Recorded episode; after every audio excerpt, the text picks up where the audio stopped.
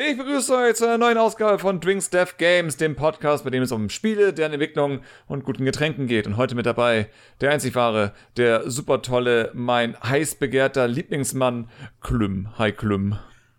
Und oh, das war ja, also das ist ja ein super, also ich wurde noch nie lieber an, bei einem Podcast empfangen. Hallo. Wie viele Podcasts hast du denn schon gemacht? Ich habe 2014 meinen eigenen Podcast gemacht, aber da hat mich logischerweise niemand empfangen. Und äh, warst einfach allein. genau. Ne, ich war nicht ganz allein, also mit ein paar anderen Leuten noch und irgendwann haben die auch ein paar vor. Ist ja auch egal, Blue Gaming, wilde Zeit. Ähm, ja, und dann, ich glaube, bei so vielen Podcasts war ich gar nicht zu Gast. Ich glaube, der letzte, da warst du dann auch zu Gast. Ach echt? Wir waren, glaube ich, beide Gast. Wir waren Gast? Ja. Oh, waren wir nicht bei. War es bei Azzi? Ja, ich meine, wir waren war bei zusammen bei Azzi oder? im Podcast zu Gast, ja. Ja, wir waren doch beide bei Azzi. Ja, doch, wegen, wegen, wegen Entwicklung waren wir da und so. Genau, ich erinnere mich. Du hast viel Ja. gemeckert, das Übliche. Ja, das ist wie mein eigener Ja. Podcast. Hat sich nichts geändert über die Jahre. Immer noch ein alter Megasack. Ja, Ähm, hallo. Ja, hi. So. Freut mich, dass ich hier sein Mensch. darf. Vielen Dank. Jetzt, jetzt, jetzt erstmal hier äh, die Basics, die wichtigsten Basics. Also, Mr. Klüm, was Mhm. trinken Sie denn heute Abend? Ich muss ja sagen, äh, ich bin gerade umgezogen und eigentlich hätte ich jetzt äh, mir einen schönen Met aufgemacht, aber der ist schon weggetrunken worden. Oh nein. Ähm, jetzt trinke ich, äh, weil äh, du, du hast mich ein bisschen überfallen mit dem, mit Ja. dem Getränk, muss ich ehrlich sagen. Und Ja, das ja. musste ja, ja, und deswegen habe hab ich was geholt, was sich schon seit längerem in meinem Gefrierfach befindet. Und zwar seit dem letzten Besuch bei meinem, bei einem meiner absoluten Lieblingsrestaurants, ähm, beim Griechen. Hm. Und Oh. äh, wir kennen die, wir kennen die Besitzer und wir sind da voll gut mit denen. Es war alles vor Corona noch äh, und die haben mir da dann eine Flasche Uso geschenkt. Oh, so. Ähm, und deswegen trinke ich jetzt den äh, guten Pilavas Uso.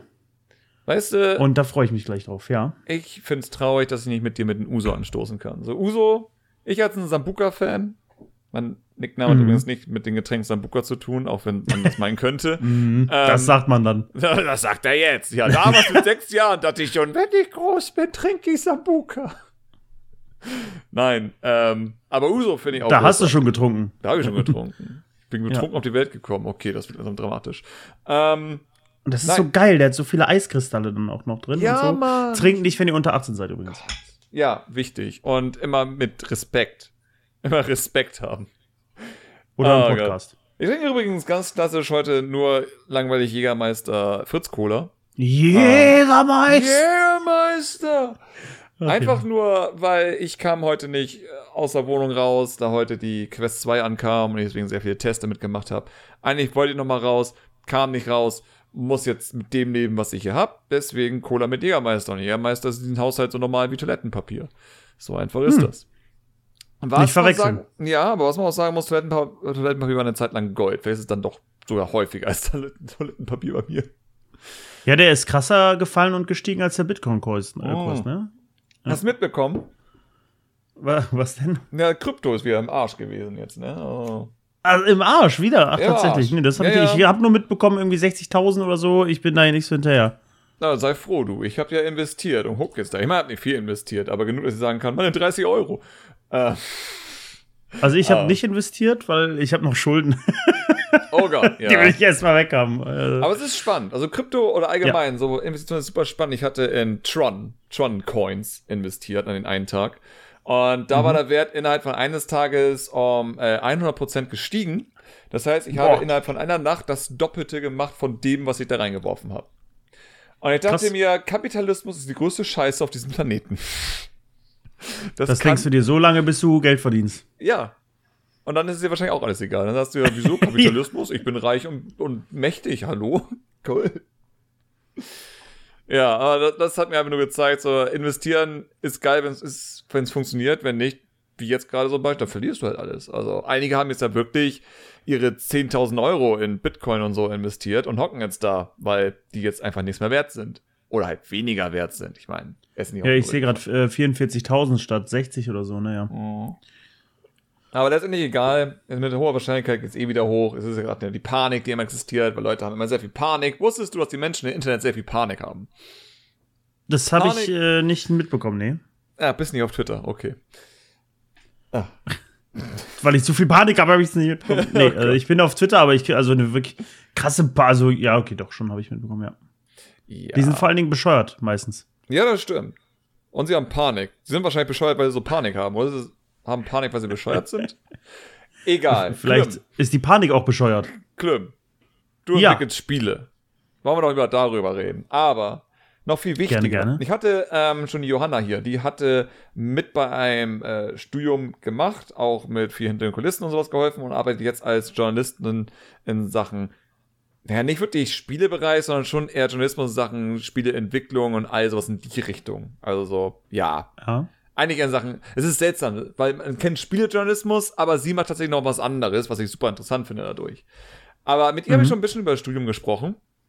Das Ding ist aber, ich habe mich die ganze Zeit schon gefreut, weil ich ja wusste, wir beide werden einen Podcast zusammen aufnehmen. Und du mhm. bist ja für mich so jetzt deswegen so dieses, dieses Template für den Menschen, der zu einem Studium geht. Und was, was, wie hieß der Studiengang bei dir?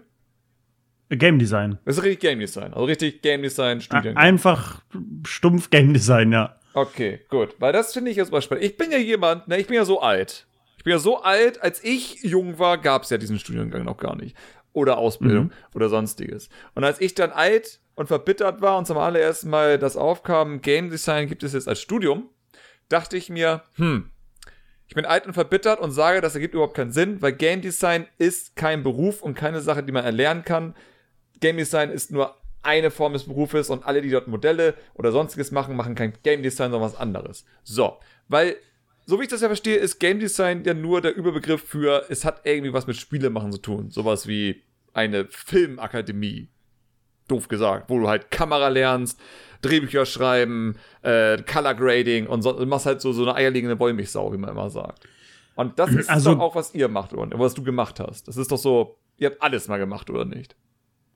Ja, richtig. Aber wir haben halt auch, also bei, ich, ich verstehe das Beispiel von Film und Game Design total.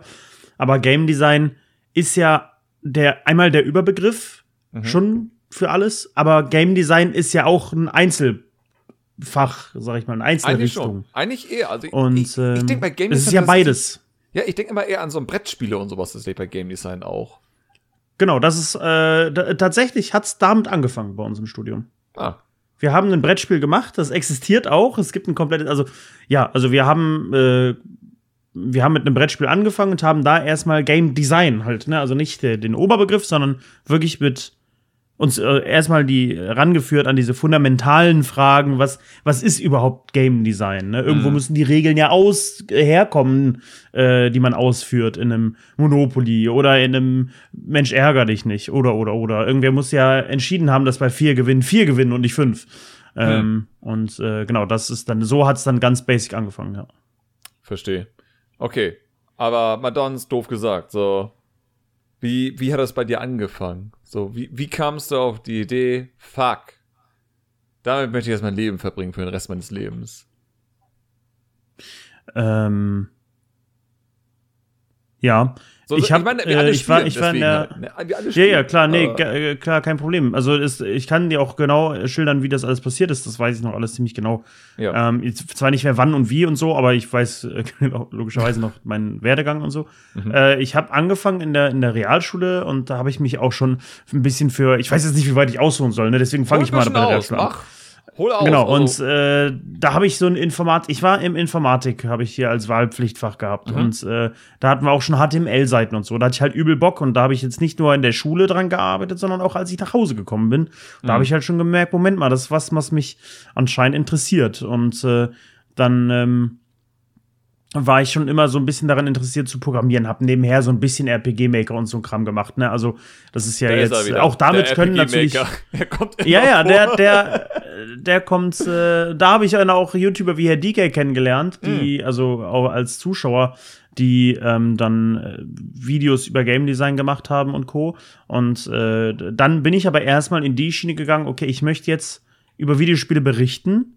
Deswegen habe ich damals, ich glaube 2016 war das, einen, eine, eine Webseite, äh, also nicht äh, aufgesetzt halt mit WordPress. Ein paar Plugins haben wir selber programmiert tatsächlich, mhm. aber äh, hauptsächlich haben wir eine Webseite aufgesetzt mit WordPress und haben dann eine Redaktion gegründet, die da hieß dann Blue Gaming, haben Videos dazu gemacht auf YouTube. Äh, wir waren unter anderem äh, ich glaube, zwei Jahre vor der GameStar mit so einem Newsflash-Format. Also jetzt nicht, dass wir das erfunden haben. Ich weiß, wahrscheinlich gab es im amerikanischen Raum sowieso schon. Aber äh, ich fand es krass, wie sehr sich das ähnelt. Äh, und ja. Äh, ja, wir waren damit auch ja relativ zur damaligen Zeit schon gut erfolgreich mit so 1000 Abonnenten. Wir haben dann als äh, Jugendpresseorganisationen, wie man das nennen will, auch Zugang zur Gamescom bekommen, also wurden akkreditiert und das hat es damals natürlich super gefreut. Den 16-jährigen Klüm hat sehr gefreut, dass man dann Pressetickets bekommen hat. Logisch. So sehr, dass ich es am Tag, äh, am ersten Gamescom-Tag schon verloren habe, aber das ist eine andere Geschichte. Äh, Nein, weißt du, was jetzt will ich wissen, was ist passiert? Ja, also ziemlich äh, undramatisch eigentlich. Wir sind dann halt alle, ich habe damals bei meinem besten Freund gepennt, der auch immer noch mein bester Freund ist. Ähm, wir sind von seinem Haus aus los äh, Richtung äh, Zug, ne, um zur Gamescom zu fahren. Mhm. Und äh, der hat in Köln gewohnt, deswegen ging das alles. Und dann sind wir da über so ein Feld und haben uns halt übel gefreut und so, äh, weil das Feld ging schneller. Und dann waren wir am Zug und ich habe gemerkt, scheiße, mein, mein Ticket ist nicht mehr da. Äh, dann sind wir zurück äh, und haben alles abgesucht. Und dann haben wir das auch nach einer Viertelstunde irgendwo da im Feld liegend äh, gefunden. Aber äh, ja, da habe ich kurzzeitig dann mein Ticket verloren. Aber beeindruckend, dass ihr es wiedergefunden habt. Also. Ja, das finde ich auch. Wie hoch ist die Wahrscheinlichkeit? Vor allem, wenn ihr über ein fucking Feld geht. Ich meine. Es war gerade gemäht. Also es war ah, gerade okay, irgendwie. Äh, ja, ja, ja, genau. Okay, aber ähm, dennoch, also. Glück gehabt. Ja, und äh, ne, dann äh, halt Blue Gaming äh, Spiele kritisiert erstmal, Spiele und angeschaut, hauptsächlich sich damit beschäftigt. Äh, und irgendwann habe ich mir gedacht, also irgendwann war dann meine, meine Abiturzeit. Ich hatte Mathe-Informatik-Abi und äh, da war Programmieren gar nicht meins, muss ich sagen. Unsere Informatiklehrerin da war ähm, nicht sehr gut ähm, in ihrem Job. Ähm, also nicht nur, dass ich nicht mit Informatik klarkam, das war halt der ganze Kurs und der Kurs darüber und der Kurs darunter. Also wir hatten alle Probleme mit äh, der Lehrkraft. Mhm. Und ähm, dann habe ich mich natürlich gefragt, was mache ich denn jetzt eigentlich nach dem Abi? habe ich mir Informatik äh, Studiengänge angeguckt. Das sagt mir in dem Fall, also in, zu der Zeit hat mir das gar nicht zugesagt, weil wie gesagt, Informatik war da eher so Minus. Ne?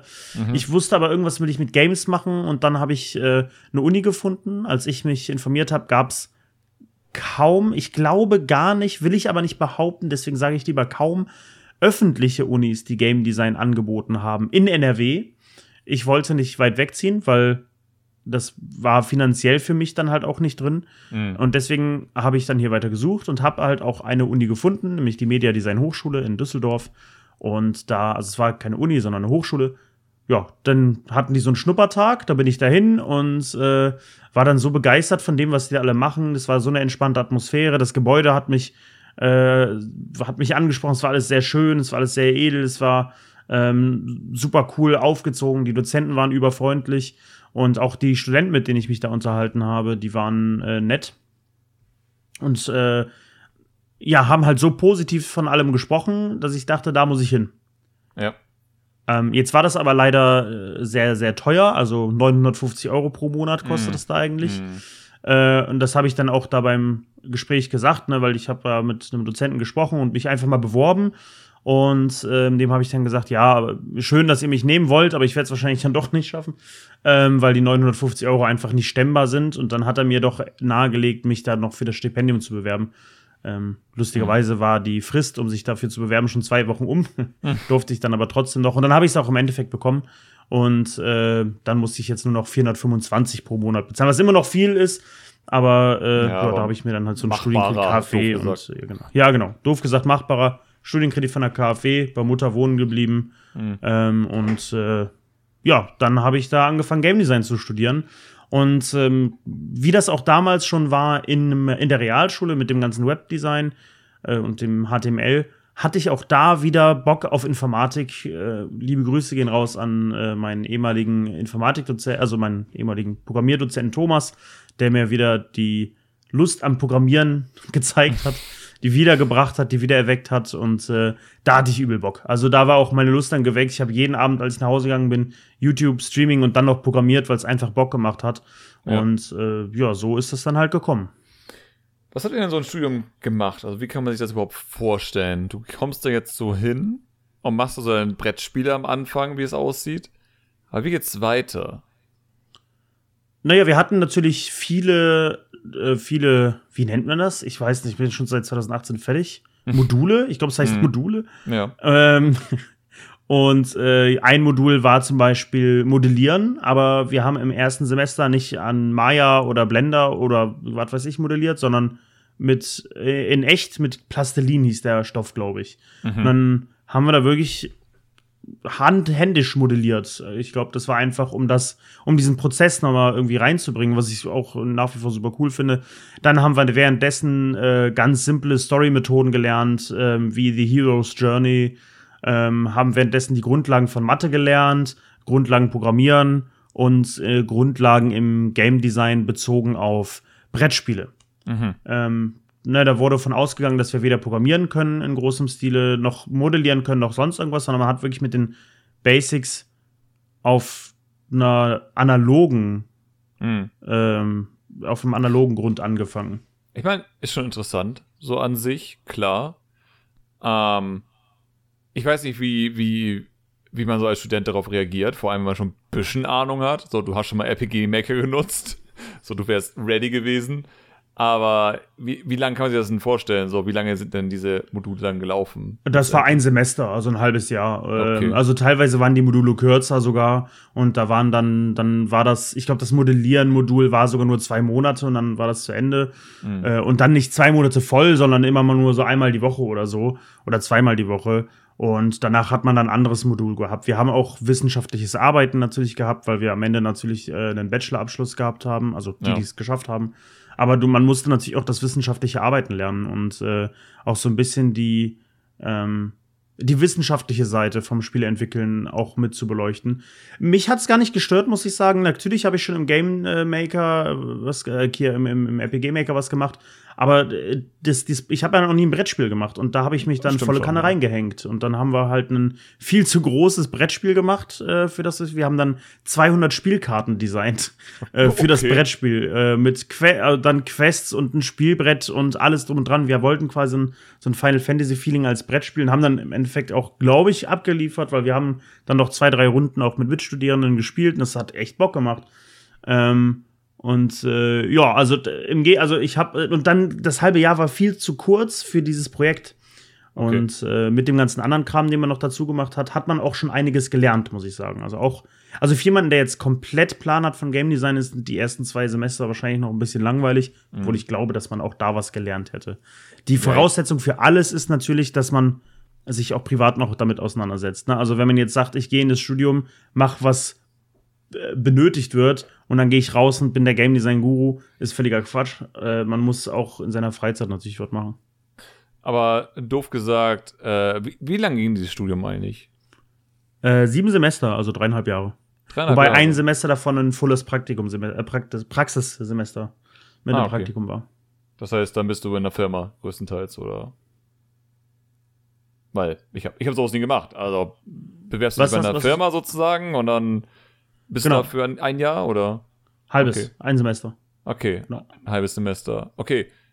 Klappt das? So, haben, finden alle einen Platz bei sowas oder ist es teilweise schwierig, da Nee, unterzukommen? äh, also ich sag mal so kostenlose äh, Studis will jeder haben. Ähm, Mhm. Da hat jeder einen Platz gefunden. Einige einen bezahlten Platz. Ich hatte jetzt auch einen bezahlten Platz. ja. Ähm, aber die Uni war da gut vernetzt, muss Ja. man sagen. Die hat auch viel ge- geholfen. Also da hat jeder einen Platz bekommen. Verstehe. Ja, okay. Nee, weil ich habe halt immer so die Sorge letztendlich, dass.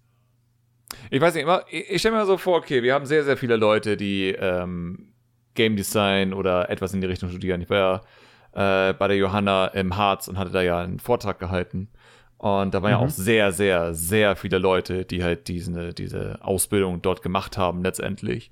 Und ich dachte mir auch so, okay, ihr hockt hier alle im Harz. Ihr seid so in diesen kleinen Dörfchen von dieser Harz-Hochschule wo wollt ihr hingehen alle, wenn ihr fertig seid? Und ihr seid ja auch nur ein Teil davon. Es gibt ja noch mehr von euch. Und ihr seid auch nur im Harz. So. ich persönlich sozusagen ähm, sehe halt nur eine große Ansammlung von Leuten aus der Branche, wenn ich zu so einem Indie Game City Treff bin oder sonstiges in Hamburg, so, wo man wirklich mal sozusagen die Firmen im Umkreis sieht, wie viele das sind. Aber doof gesagt, ja. selbst dann, selbst wenn da so die große Weihnachtsfeier ist und der ganze Raum voll ist sozusagen, das sind dann schon viele Menschen, aber dennoch sind das dann doof gesagt drei Hochschulen-Seele gewesen. So, wenn ich jetzt mir vorstelle, der Vortrag, da waren so so viele Leute drin, das waren circa dreimal dieser Raum. Und dann wären das alle gewesen, die zu so einer Party gehen, das sind ja alle. Das sind ja die von Big Point, Good Games, also auch die größeren, sind ja alle dort. Und ich frage mich halt immer, haben wir überhaupt genügend Plätze frei? Haben wir überhaupt genügend Plätze frei für all diese Leute, die später einen Job in der Branche suchen? Oder sind es eher welche, die wahrscheinlich am Ende sogar einen Ticken Quereinsteiger werden für andere Berufe? Ja, ist natürlich schwierig. Also der Gamesmarkt in Deutschland ist auch dank der sehr großzügigen staatlichen Förderung leider kompletter Marsch. Mhm. also, äh, also wir haben ja nicht wirklich einen krassen Gamesmarkt in Deutschland. Ja. Ähm, welche sehr, welche internationalen ultra bekannten Spiele gab es denn in letzter Zeit aus Deutschland? Crisis. Ich glaube, Crisis. Okay, Anno, sure. Also ganz ehrlich, Crytek als Firma müssen wir da langsam nicht mehr erwähnen. Weil was haben ja, die ja, gemacht? Eben. So, das ist ja nur dieses Nachhallen. So, wisst ihr noch damals Crisis, Crisis, Crisis? Das ist ja schon so lange her eigentlich. Ja, ja. Und wo sitzen die ganzen, also äh, in Deutschland gibt's nicht so viel. Äh, das ist auch einer der Gründe, warum ich dann gegründet habe und äh, nicht mhm. zu einer Firma gegangen bin. Ähm, aber es kommen langsam einige Indie-Studios. Die Förderungen in letzter Zeit funktionieren ja auch. Ich habe ja selber äh, mit unserer Firma haben wir eine bekommen. Ja. Und ähm, man muss schon sagen, also es ist schon ein Hassel, aber alles in Deutschland bürokratisch zu bekommen, ist ein Hassel. Also, das ist keine Ausnahme. Ähm, ja, es, es wird einem schon schwer gemacht. Äh, also, dieser Gründungsweg wird einem schon schwer gemacht durch viele Dinge. Ähm, und ich glaube, wenn man jetzt gerade Game Design studiert und gerade wenn dann super viele Leute dann rausgelassen werden, die Games-Industrie, wenn man dann nicht äh, dazu äh, bereit ist, entweder die, die, den in den sauren Apfel zu beißen und zu sagen, ich versuche jetzt zu gründen, Mhm. Ähm, wenn man dann nicht, wenn das nicht geht, dann sollte man zumindest bereit sein zu sagen, ich kann in Deutschland schon mal komplett frei umziehen, wo ich will. Ja. Ähm, und wenn das auch nichts hilft, dann sollte man sogar weltweit, also international oder mhm. zumindest in Europa bereit sein, umzuziehen. Ich meine, es gibt in Dänemark geile Entwicklerstudios, es gibt in äh, Stockholm, es gibt in, in, in äh, Polen, äh, also, ne, also das ist ja, ja nicht, oder in den Niederlanden hier mit Guerilla Games. Also ist ja, ist ja möglich, in Europa was zu finden. Aber wenn man jetzt sagt, wenn man jetzt in Harz Game Design studiert und sagt, ich möchte aber auch in Harz einen Job finden, ja, also good luck, good luck with, with that, so. Also ja. schwierig. Ja, genau. ähm, das ist so den Gedanken, den ich halt immer habe. So, wir haben eine Branche, wir haben das ja eine sehr fragile Branche, so wie ich das sehe. So, wir haben einfach die Firmen, die jederzeit einfach knicken können, weil sie meistens eher auf, ich sag mal ganz nett gesagt, Bullshit basieren. So, wenn ich mir so die Hamburger hier angucke, so weder solche Firmen wie Good Games, Big Point und Dedelic sehe ich anders eine Firma, die nicht jederzeit eben das Genick brechen kann. Vor allem Dedelic weiß jeder, dass die kurz immer davor sind zu sterben. Ähm, es ist einfach eine wirklich schwere Branche. Einfach auch deswegen, weil natürlich die Konkurrenz riesig ist. Du hast eine unfassbare internationale Konkurrenz. Weil doof gesagt, wenn du Filme machst, dann machst du halt Filme für fucking Sat 1 oder Pro 7 oder so eine Scheiße. Und du kriegst dein Geld. Aber als Spieleentwickler hast du ja immer diesen internationalen Kampf, denn deine Spiele werden nicht auf einer Plattform erscheinen, nur für Deutschland ist, äh, werden erscheinen auf Steam. Ja, du bist halt da, da bist du halt direkt beim Endkunden, ne? Da liegt's am genau. Endkunden und wenn du für Pro7 was verkaufst, dann kauft es halt nicht der Endkunde, aber so das ist ja nicht der Fernsehzuschauer, der dann für deinen Film bezahlt, sondern halt Pro7, ne? Ja, genau. Ja. Also, wenn es sozusagen die Möglichkeit gäbe, ich glaube, was man auch machen könnte, ist natürlich versuchen, einen Markt zu bekommen, der gerade sehr neu ist und interessant ist für andere Firmen, dass du nicht für einen Endkunden entwickelst, sondern für eine Firma.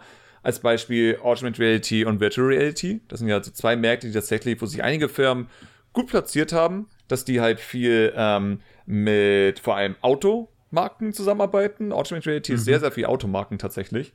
Ähm, ebenso Augmented Reality ist sehr beliebt bei so Firmen, die ähm, handwerkliche Sachen machen, die so Wartungsarbeiten und sonstiges machen, um neuen Leuten sozusagen beizubringen, was sie zu tun haben, damit sozusagen per Augmented Reality neben Rohren und Modulen und sonstiges halt Beschreibungen und sonstiges angezeigt wird. Was ziemlich cool ist, muss man zu sagen. Die Technik ist mir cool, dass es heute so genutzt werden kann.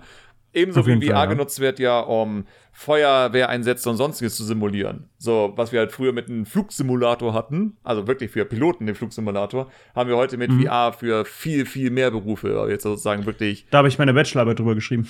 Oh, dann erzähl doch mal. Ja, hör mal, die ist auch zwei Jahre her. Also ich habe eine Bachelorarbeit über VR-Headsets im Bildungswesen geschrieben. Äh, als Beispiel mit einem Game Design zu einem äh, zu der zu Schulungszwecken für Bahnmitarbeiter für, für ein ICE-Cockpit. Für ICE in VR. Ja. Ich meine, interessant, weil das ist ja eigentlich eine Sache, wo ich denke, du sitzt ja eh nur, oder? Ich meine, bra- braucht man da VR? Also, außer dass es dann realistischer ist, wahrscheinlich, weil rumgucken. Ja, nee, nicht äh, realistischer, aber diese, äh, mein, mein Beispiel, warum das da äh, eventuell Sinn machen könnte, wäre, war, dass man halt massiv Kosten spart. Also man muss nicht, man muss nicht einen, äh, du kannst mehrere Leute gleichzeitig schulen und zwar in einem ähnlich realistischem Szenario, wie in würdest du, als würdest du in so einem ICE-Simulator sitzen, Ja. die ein Schweinegeld kosten. Ne? Also dafür eine Software zu entwickeln zu lassen und dann schon, kannst du ja. zehn Leute gleichzeitig testen lassen, anstatt bei einem Simulator. Also es könnte halt der, die Bahn Geld, der Bahn Geld sparen. Ähm, Auf jeden Fall. Vor allem natürlich, du hast den Vorteil in VR, klar, so ein Simulator wäre super, super geil, wo du natürlich echte Knöpfe hast, aber so kannst du immerhin simulieren, wo sich die Knöpfe befinden, damit du, wenn du es Ja. halt geübt hast, instinktiv schon zumindest an den richtigen Ort guckst, wo du halt jetzt den Ja. Hebler oder sonstiges findest. Das stimmt schon. Ich meine, Ziemlich Hilfe- gut ist das halt für Anwendungen in einem Bereich, die du nicht simulieren kannst auf der Erde. Also zum Beispiel jetzt auf dem Mars mit Curiosity oder wenn man auf dem Mond ist oder sowas. Mhm. Also ist jetzt nicht so oft, dass normale Menschen auf dem Mond sind, aber die, äh, die Gravitation dort ist eine andere. In einem Videospiel lässt sich die sehr leicht anders simulieren. Hier auf der Erde dann eine Nachbildung zu bauen, ist ja quasi, also nicht unmöglich. Die NASA hat es ja dann gemacht mit riesigen Kränen und alles drum und dran. Aber hier auf der Erde sowas nachzustellen, ist ja sehr schwierig. Also eine andere Gravitation. Ja, klar. Ich meine, das Coole ist ja vor allem, wir haben ja auch heutzutage in Sachen VR die Technologie, dass du sozusagen ja gemeinsam in ein VR-Spiel sein kannst. Äh, beste Ja. Beispiel sind natürlich immer die großen Hallen, wo dann sozusagen mehrere VR-PCs, die du auf dem Rücken trägst, miteinander verbunden werden, dass du dann sozusagen eine Art Multiplayer hast, aber ihr seid alle im selben Bereich, habt alle eine Brille auf, aber ihr seht die anderen durch die Brille, weil einfach die Position und was sie da eben gerade machen, eben für dich auch übertragen werden. Und Haben wir das nicht in Tokio sogar gemacht? ich oder nicht du dabei. da- oder war das Ja, mit David? Das Das war, war das mit war David, das Jahr okay, davor, ja. leider. Deswegen. Da, Ja, das da war, das war ganz schön wild. das kann ich mir vorstellen. Ähm, und ich bin auch fasziniert davon, wie weit die Technologie in VR wirklich gegangen ist. So, ich teste ja aktuell die äh, Quest 2 Mhm. als Endkunde und als Entwickler. Und Vor, vor allen Dingen als Facebook-Nutzer. ja, äh, und, auch- und vor, vor allem, weil ich eigentlich super angekotzt bin von Facebook und diese Firma über alles hasse, ist es dennoch für mich natürlich schwer zuzugeben, dass die Technologie hinter diesem Gerät schon sehr geil ist. So, Ja. du hast halt wirklich ein Headset, das eben die neueste Technologie hat bezüglich ähm, Orientierung, wo es sich gerade im Raum befindet. Das ist auch wirklich krass, wie gut das funktioniert. Doof gesagt, du kannst halt deinen Spielbereich einrichten und sagen, okay, hier soll er sein, hier darf ich nicht rübergehen, weil sonst laufe ich gegen irgendwie einen Schrank oder sonstiges, kann auch Ecken und Kanten haben, kein Problem. Und wenn du dich aus diesem Bereich rausbewegst, in einen anderen Raum gehst, merkt er dich an, ey, geh zurück in den Spielbereich und du gehst wieder zurück in den Spielbereich.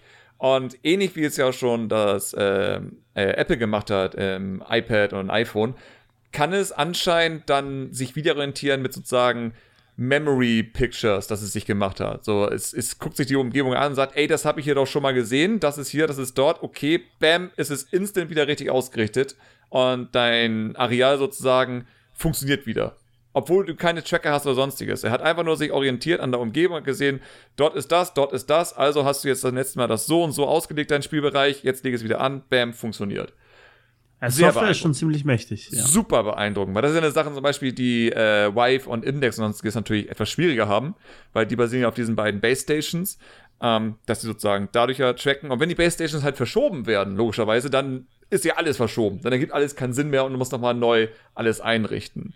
So, Ja. dann, das einzige Nachteil, den du natürlich hast, ist es Inside-Out-Tracking, bedeutet, ähm, dein, dein Controller und dein Headset kommunizieren so miteinander, dass dein Headset eine Kameras überall hat, also vier Kameras, glaube ich, bei der Quest und äh, der Controller kleine Infrarotsensoren und du bewegst halt deine Hand und das Headset nimmt das auf und weiß deswegen, wo der Controller sich im Raum befindet. Sobald du aber irgendwie deine Hand verdeckst oder zum Beispiel über deine Schulter bewegst, weiß das Headset nicht mal da, wo halt deine Hand ist und deine Hand friert in der Luft ein.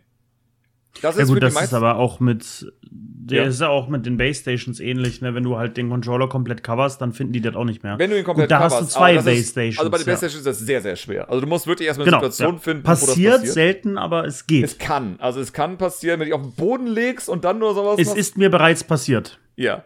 Aber natürlich, äh, solche Fälle wie ähm, über die Schulter, was einige Spiele wirklich nutzen, um dein Inventar zum Beispiel holen oder sonstiges. So, ich habe schon gesehen, dass früher war es anders. Äh, früher war es wirklich, dass du über deine Schulter greifen musst. Heute bei den meisten Spielen musst du an dein Ohr greifen. Und das ist garantiert wegen Inside-Out-Tracking, weil sie gemerkt haben, fuck, wenn du über deine Schulter greifst, passiert das zu häufig, dass das Tracking verloren geht und du kannst deine Sachen da nicht rausgreifen. Das ist interessant, wie sich die Spiele da langsam darauf eingestellt haben.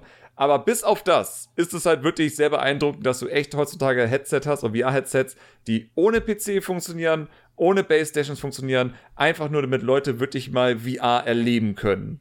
Es ist, ich würde immer noch sagen, wenn du Hardcore-Gamer bist, dann brauchst du Base Stations, einfach nur, weil die sind auch sehr viel schneller. Ich meine, Ja.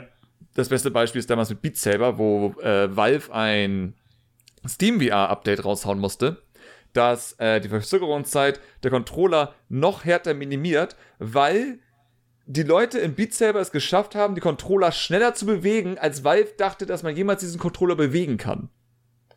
Deswegen mussten sie ein extra Update rauspatchen, weil die Controller dann zu ungenau wurden, weil es zu schnell bewegt wurde. Ja, das ja. ist schon beeindruckend. Äh, weil das Tracking ist wirklich, also jeder, der da irgendwann äh, Base Stations ausprobiert hat und tatsächlich auch die Quest 2 ist tatsächlich auch sehr, sehr stabil. Aber jeder wird merken, es ist unfassbar beeindruckend, wie gut VR heutzutage getrackt wird. Und ich bin jedes Mal fasziniert davon. Aber ja, soviel zu VR, meine kurze Schwärmerei, einfach nur weil ich gerade wieder in der Thematik drin bin und wahrscheinlich noch irgendwie Ja, heute kam die Quest an, da ist man natürlich ja, dann da ist man, da ist erstmal man ein hyped. bisschen drin. Es ist, Ja. ich, ich bin aber schon seit sehr, sehr langer Zeit ein riesiger Fan von VR-Technologie. Nicht wegen, dass du irgendwo im Spiel bist, sondern damals, als wir den Trailer zur Wii gesehen haben. Du wirst dich wahrscheinlich daran erinnern. So, die Wii wurde nicht mal präsentiert. Es gab nur diesen einen Trailer, wo Leute verschiedene Bewegungen gemacht haben und Soundeffekte abgespielt wurden. So, der Typ hier, Zahnarzt, macht den Controller so nach vorne und hinten, so, so eine Art halt. Und das war so der Re-Trailer, bevor wir irgendwas wussten. Bevor wir wussten, dass es die grafische Qualität hat von zwei Gamecubes. Das wussten wir damals noch nicht. Es waren nur Leute, die diese Remote durch die Gegend bewegt haben und es wurden Soundeffekte abgespielt, als wenn das jetzt was anderes wäre als eine Remote. Eine Pfanne, die was dreht. Ein Tennissteher, der was steht. Sowas halt. Und Ja. alle dachten, geil, ein Controller, der in Raum messen kann, wo er sich befindet. Aber es war ja nicht so. Nee, Es war, es, es war bei ähnlich. Wii Motion Plus vielleicht so ein bisschen in die Richtung mehr, aber Auch, ja. ja. mehr, aber beides basierte auf der Technologie, dass es ähm, Geschwindigkeiten versucht zu messen. So im Sinne von, du schwingst nach rechts und er versucht einfach noch zu gucken, wie lange hast du nach rechts geschwingt, wie stark hast du nach rechts geschwenkt. Okay, dann wirst du dich circa so und so weit bewegt haben. Das wirklich Interessante war einfach bei Wii Motion Plus, dass die Rotation sehr viel schneller war als damals noch bei der ersten Remote, die ja etwas verzögert war tatsächlich. Ähm, Mhm. aber ja, wir hatten halt niemals mit der Remote wirklich das in den Raum tracken, bis auf die Sensorbar. Und das ist das Interessante. Und deswegen werde ich garantiert irgendwann noch mal ein Video darüber machen, dass ich anders nennen muss und nicht mit in VR-Verbindung bringen muss, weil sonst gucken das heute nicht. Aber doof gesagt, die Sensorbar ist ja das, was VR am Ende wurde.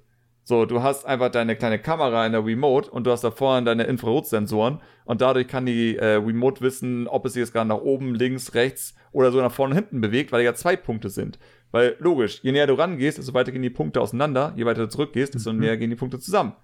Distanz messen. Und es hat mich damals so fasziniert, dass daraus dann wirklich letztendlich VR geworden ist, wo wir jetzt die Technologie haben, dass wir einen Controller fast auf einen Zentimeter, eigentlich auf einen Zentimeter genau tracken können im Raum. Halleluja. What the fuck? Ich hätte nicht gedacht, nach diesen Wii, wie soll man das nennen? Wii, äh, Wii-Enttäuschung eigentlich, weil ich dachte, das wäre damals schon soweit. Aber bei der Wii-Enttäuschung hätte ich nicht gedacht, dass wir so schnell die Technologie haben, einen Controller so perfekt in den Raum irgendwie zu tracken. Ich muss So, sagen, war- ich möchte nicht, dass du dich alt fühlst, um ehrlich zu sein, aber äh, als die Wii rauskam, war ich noch gar nicht so weit, dass ich mir irgendwelche Trailer angeguckt habe und gehypt war. da war, ich glaube, da habe ich gerade, weiß nicht, WoW gespielt oder so. Und war in der Schule. Wann kam die Wii raus? Ich weiß es nicht. Ja, ich meine, ich, ich, war jetzt auch nicht super alt. Ich war nur älter. Oh Mann, aber ja, das ist so meine, Fa um, um vielleicht einigen ein bisschen zu erklären, woher meine Faszination für VR kommt. Es ist weniger das, oh, ich bin im Spiel, boah, geil. Es ist eher die Technologie dahinter, dass wir Sachen im Raum perfekt tracken können. Finde ich super genial. Und vor allem die Sachen, die du jetzt damit heutzutage machen kannst. Sowas wie das Mixed Reality und so ein Kram. Irre. Dafür brauchtest du früher so ein 50.000 Euro Studio mit einem Kamerakran, der irgendwie genau abmessen kann, wie er sich gerade bewegt, damit du sozusagen 3D-Elemente in Greenscreen mit den echten Elementen synchronisieren kannst. Dass wenn die Kamera heute, heute hat man Snapchat-Filter und hat Motion-Tracking, weißt du? Ja. Heute hast du Snapchat-Filter oder du packst einfach einen fucking äh, äh, Wife-Tracker auf die Kamera und schon weiß ja, dein Programm, wo deine ja. fucking Kamera in Raum sich befindet. Und ich hock nicht nach meine Fresse. Das ist so genial, dass da so wenige irgendwie drüber was machen oder mit dem was machen. Ich verstehe das nicht. Das ist so seltsam. Aber ja, willkommen in der seltsamen Welt von VR. Die irgendwie Technik ist da, aber keiner will sie nutzen. Halleluja. Ähm, das war, das war der VR. Ja, ich glaube, ein bisschen, ein bisschen muss die noch, äh, weil die Quest 2 ist zwar unglaublich interessant, aber gibt ihm ganz noch mal ein paar Jahre und die VR-Headsets werden noch kleiner und noch praktischer und alles. Ja, ne, auf jeden Fall. Also, Günstiger äh, vor allem. Das ist ein wichtiger Faktor. Ich meine, ja, auf jeden Fall. Die Quest ist jetzt zwar mit der großen Variante mit 450 Euro, außer in Deutschland, weil sie ja, äh, Verkauf ist ja verboten, wegen der Facebook-Account-Pflicht. Äh, ähm, aber die große Variante ist 450 Euro, ich glaube, die kleine ist 350. Ist schon besser, aber ich glaube, damit der Konsument es annimmt, muss die kleine Version so circa 250 maximal sein. Sonst ist es immer noch zu viel. Auch wenn das Ding gar nicht so wenig Leistung hat tatsächlich. Also ja, als ich, kostenloses Geschenk, wenn du dich bei Facebook anmeldest zum Beispiel, wäre doch mal praktisch. Ja, ich meine, die kriegen doch schon meine Daten. Was wollen sie noch? die Wichse. Ja. Unfassbar. Zuckerberg hat die Fresse, ich hau dich. Ähm, ja, aber so viel zu VR. Kommen wir wieder zu den wichtigen Themen. Du hast also dein Studium gemacht. Ich meine, wie viel hast du denn, worauf hast du dich denn spezialisiert? So, du hast in Modellieren wahrscheinlich mal reingeschnuppert, aber hast du es auch verfolgt oder gesagt, nee, ich habe meinen Fokus lieber hm, woanders? Ab dem vierten Semester konnte man bei uns sich entscheiden, beziehungsweise man musste sich entscheiden, entweder möchte man sein Studium auf äh, die Programmierung beschrän nicht beschränken, sondern den Schwerpunkt auf Programmierung mhm. legen oder den Schwerpunkt auf Art, äh, eine Art legen. Mhm. mhm. Und äh, ich habe mich dann für Programmierung entschieden. Ähm, einfach weil ich mir dachte, wenn, also einfach wegen dem Games-Markt, um ehrlich zu sein, werde ich ja. ein unglaublich guter Artist? Nee, denke nicht. Ich programmiere ja sowieso lieber, als dass ich, äh, wobei Modellieren mir sehr viel Spaß gemacht hat, aber ich habe schon von Anfang an gewusst, ich hab, bin, was Zeichnen angeht, jetzt nicht begabt. Und äh, auch wenn du als 3D-Modellierer nicht unbedingt zeichnen können musst. Also so ein Basic mhm. sollte man das schon vernünftig haben, finde ich. Und das hatte ich einfach nicht. Und äh, Programmieren hat mir sehr gefallen, deswegen habe ich mich dafür Programmieren entschieden. Und auch, weil die spätere, also wenn es nicht klappen sollte mit der Games-Industrie, kann ich immer noch programmieren. Äh, und Programmierer werden immer gesucht. Ähm, das stimmt schon. Auch wenn Deutschland mal merkt, dass Digitalisierung eigentlich gar nicht doof ist, dann noch mehr. Äh, von daher, ich glaube, da habe ich dann auch auf die Zukunftsaussichten geachtet. Und ja, deswegen habe ich mich dann für den Programmiererweg entschieden.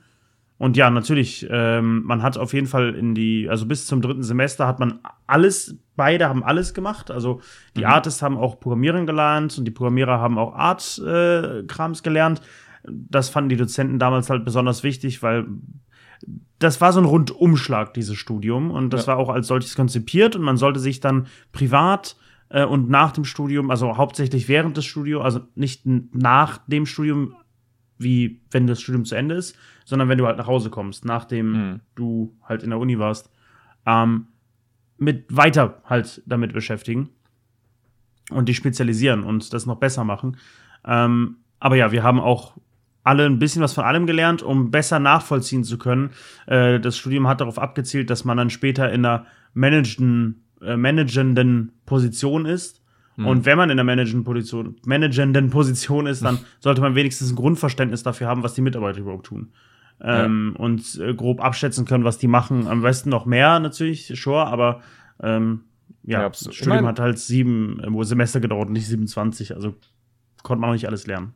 Es stimmt schon komplett. Also, äh, ich hatte ja im letzten Podcast Melanie dabei, die hatte ja ähm, überhaupt keine Ahnung von 3D-Modellierung gehabt, hat dann eine Ausbildung begonnen bei einer Hochschule und hat dann innerhalb dieser Ausbildung sozusagen alles gelernt, was sie brauchte, um jetzt halt professionell zu arbeiten tatsächlich, was ich super krass finde, theoretisch, also wirklich so, wie du ja schon meintest, für ausgelegt für Leute, die noch niemals mit Programmierung sonst in, in Berührung gekommen sind, fangen halt so an, dass sie dann vielleicht doch mit dieser Ausbildung und diesem Studium sozusagen am Ende das dann doch können, was ich super faszinierend mhm. und cool finde. Ähm, aber vor allem im Videospielbereich. Ich meine, du kennst mich, ich mache viele Technikvideos und genau um das halt sozusagen machen zu können, weil Videospielgrafiken sind halt doch sehr anders als diese ähm, Offline-Render-Sachen. Du weißt schon, einfach gerenderte Sachen, doof gesagt. Ähm, einfach nur, weil ein Grafiker muss wissen, wie er Grafiken machen muss, damit sie in einer Spiele-Engine genutzt werden können, damit sie gut funktionieren. Ein Programmierer sollte wissen, wie Grafiken erstellt werden, damit er sozusagen auch seinen Code auf solche Sachen auslegen kann. Doof gesagt, du musst immer einen leichten Überblick haben über alle Systeme, damit du einfach für deine Arbeitskollegen sozusagen irgendwo hinarbeiten kannst. Ansonsten es gibt ja auch einen besseren Kommunikationsground dann. Also hm. man kann dann einfach also man kann dann als Artist nicht sagen, ja, bau einfach das, das, das, das und das ein. Und als Programmierer weiß man dann, ja, äh, ich kann jetzt nicht 27 Modelle an einem Tag anfordern. So ja. man kriegt einfach mehr Verständnis für die Arbeit vom anderen, was auch hilft. Also was gerade uns jetzt in der Gründung auch geholfen hat, äh, nicht immer perfekt. Wir haben da auch ab und zu mal, schätzt der eine das falsch ein, wie schnell es geht. Äh, mhm. Aber das hilft halt, so ein Verständnis grundsätzlich dafür zu haben, wie ja, schnell Prozesse ablaufen, auch bei anderen Arbeitskollegen. Ja. Ihr macht äh, euer Spiel. Kommen wir mal zu deinem Spiel. So, ich glaube, weil über Studium, ich meine, das ist noch interessant. Wie hast du es abgeschlossen? Also, was musst ihr, was musstet ihr machen, um das Studium zu beenden, so als Abschlussarbeit? Ja, halt eine ganz normale Bachelorarbeit. Ne? Wissen, also wir haben in jedem Semester haben wir einmal ein Projekt gemacht. Wir hatten ein Studium mit sehr wenig Klausuren und sehr vielen Projekten. Mhm. Äh, die Projekte in jedem Semester. Am, das erste Projekt war ein Brettspiel, das zweite Projekt war ein, ein simples 2D-Game, äh, äh, vorzugsweise Arcade. Das mhm. dritte mhm. war dann das erste 3D-Game. Das vierte war dann, äh, also vierte, fünfte waren jeweils wieder 3D-Games, ein bisschen mehr was wir halt gelernt haben, mit größeren, mit mehr, mit mehr Leuten im Team und so weiter und so fort. Mhm. Ähm, Im sechsten Semester war es halt ein Praxissemester und im siebten, ja, das siebte war halt das Abschlusssemester, da haben wir dann gar kein Spiel mehr gemacht. Äh, da haben wir dann an unserer Bachelorarbeit gearbeitet. Also man schließt das Studium ab, indem man halt gewisse, also genug Module bestanden hat mhm. äh, und so eine gewisse Europä äh, irgendeine Studienpunktzahl, Credits, Krams, weiß ich nicht, da können alle Studierenden mir gerade weiterhelfen. Ich habe, um ehrlich zu, äh, um ehrlich zu sein, habe ich nie auf diese Credits geguckt, nicht einmal, weil ich halt einfach jede Prüfung, ich habe halt keine Prüfung schlechter als zwei geschrieben, also war es auch egal. Ja. Ähm, da habe ich mich dann nicht, und ich habe jede Prüfung mitgemacht, also da habe ich mich dann überhaupt nicht mit diesen ganzen Credits auseinandergesetzt. Ähm, und am Ende äh, hat man dann halt eine Bachelorarbeit geschrieben. Hm. Über ein Thema, das man sich aussuchen durfte. Das musste dann von den Dozenten noch abgesegnet werden, ob man das machen darf. Und dann äh, hat man die Bachelorarbeit geschrieben, dann noch ein Kolloquium gehalten und dann, ja. Wurde euch irgendwas beigebracht über Microtransactions? Ja, klar, wir haben äh, selbstverständlich auch über Microtrans Microtransactions und generell Geschäftsmodelle von Spielen gesprochen. Okay, wurde irgendwie was hervorgehoben oder einfach nur sehr objektiv neutral? Das, also, das ist jetzt einige Jahre her. ähm, ja, klar. Äh, also, das, also, wir haben über äh, mögliche, ähm, oh Gott, wie heißt denn das Wort? Das ist mir das Wort gerade. Ich bin nicht gut mit Begriffen. In welche Richtung? Wenn man, wie man sein Spiel finanziert. Äh, über mögliche Revenue-Arten, ja genau, über äh, genau, exakt über ja. mögliche Monetarisierungsmodelle unterhalten. Mhm. äh, und das halt auch äh, durchgenommen im Studium und äh, was es da gibt, also ob man jetzt einen, äh, einen Full Vollpreistitel anbietet, so ein Premium-Game, was da die Preisgestaltung sein kann, was da die Preisgestaltung ist, wie es auf dem Markt aussieht, wie man das kostenlos anbieten kann, dann nur mit Werbung und oder mit Microtransactions und was man dafür anbieten kann, ins Gameplay eingreifende Sachen, ins Gameplay nicht eingreifende Sachen. Theoretisch, wie das auch Firmen machen, die dann ge äh, gezielt darauf abgehen, äh, schon Gameplay-Sachen damit zu verkaufen, aber so, dass es der, äh, der Nutzer dann natürlich nicht mitbekommt, ähm, mhm. damit er möglichst viel Geld drin lässt und und und. Also wir haben uns schon angeguckt, was da auf dem Markt alles so passiert. Okay. Aber das ist halt auch, wie gesagt, vier Jahre her oder so. Oder ja, natürlich. Aber ist ja auch weniger wichtig. Also man muss es ja wissen. Ähm, Ja, logisch. ist natürlich immer schwierig, so für sich dann zu entscheiden, nutze ich diese Methoden? Sind die Methoden überhaupt für mich sinnvoll? Weil, Für uns war es nicht schwierig, wir hatten da keinen Bock drauf. ja klar, aber ihr seid ja auch nicht Leute, die, was weiß ich, mit Candy Crush aufgewachsen sind. So, ganz ehrlich, ich bin gespannt, was in zehn Jahren ist. So, was ist mit den Leuten in zehn Jahren, die jetzt dieses Studio, also die dann dieses Studio machen werden, die einfach mit Candy Crush, Fortnite und Co. aufgewachsen sind. Ich glaube, die haben einen anderen Blick auf die Sache. Ich glaube, die werden glaube, jemand, der dauerhaft Candy Crush spielt, studiert kein Game Design. Ja, sagen wir mal mit Fortnite. Die werden garantiert Game Design studieren. Die haben Oh, Call of Duty glaub ich- Mobile Ah, gespielt, die haben Fortnite gespielt und sagen so, weißt du was, ich will auch mal sowas machen. Und dann machen sie jetzt den nächsten Ego-Shooter mit genau diesen Monetarisierungssachen. Aber es ist ja klar, ich Hoffentlich. meine, das ist ja eigentlich immer das Ziel der Industrie auch gewesen, ähm, die Leute sozusagen langsam an diese Sachen ranführen. So hier und da Lootboxen einbauen, also Spaß. Wir sollen ja so langsam einfach rangeführt werden, bis es halt normal wird. Und sie schaffen es ja auch, doof gesagt. Ich meine, es hat seinen Grund, warum in jedem Spiel heutzutage Microtransactions drin sind, weil Leute es mitmachen.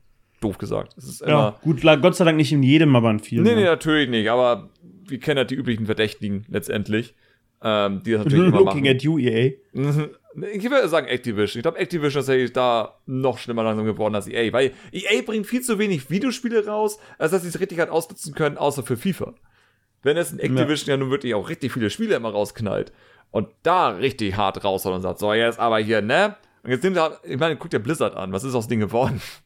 Mehr Activision als Blizzard, das kann ich dir sagen. Aber, Also, ja. ich meine, Activision ist ja jetzt Activision Blizzard. Deswegen, aber Also, früher war es ja. noch so, als sie angefangen, also als sie fusioniert haben sozusagen, war Blizzard immer noch recht Blizzard, aber so über die Jahre hinweg, so was die halt gemacht haben, mit den Sachen, die sie sich geleistet haben, so was du dich erinnerst mit dem dummen Spruch aller hier, äh, was war das, ich glaube, neues, neues Diablo, äh, und dann einfach, Leute haben sich darüber aufgeregt, dass es einfach ein fucking Mobile-Spiel ist und der Typ da von Blizzard sagt, you have phones, right? Äh, so eine Art.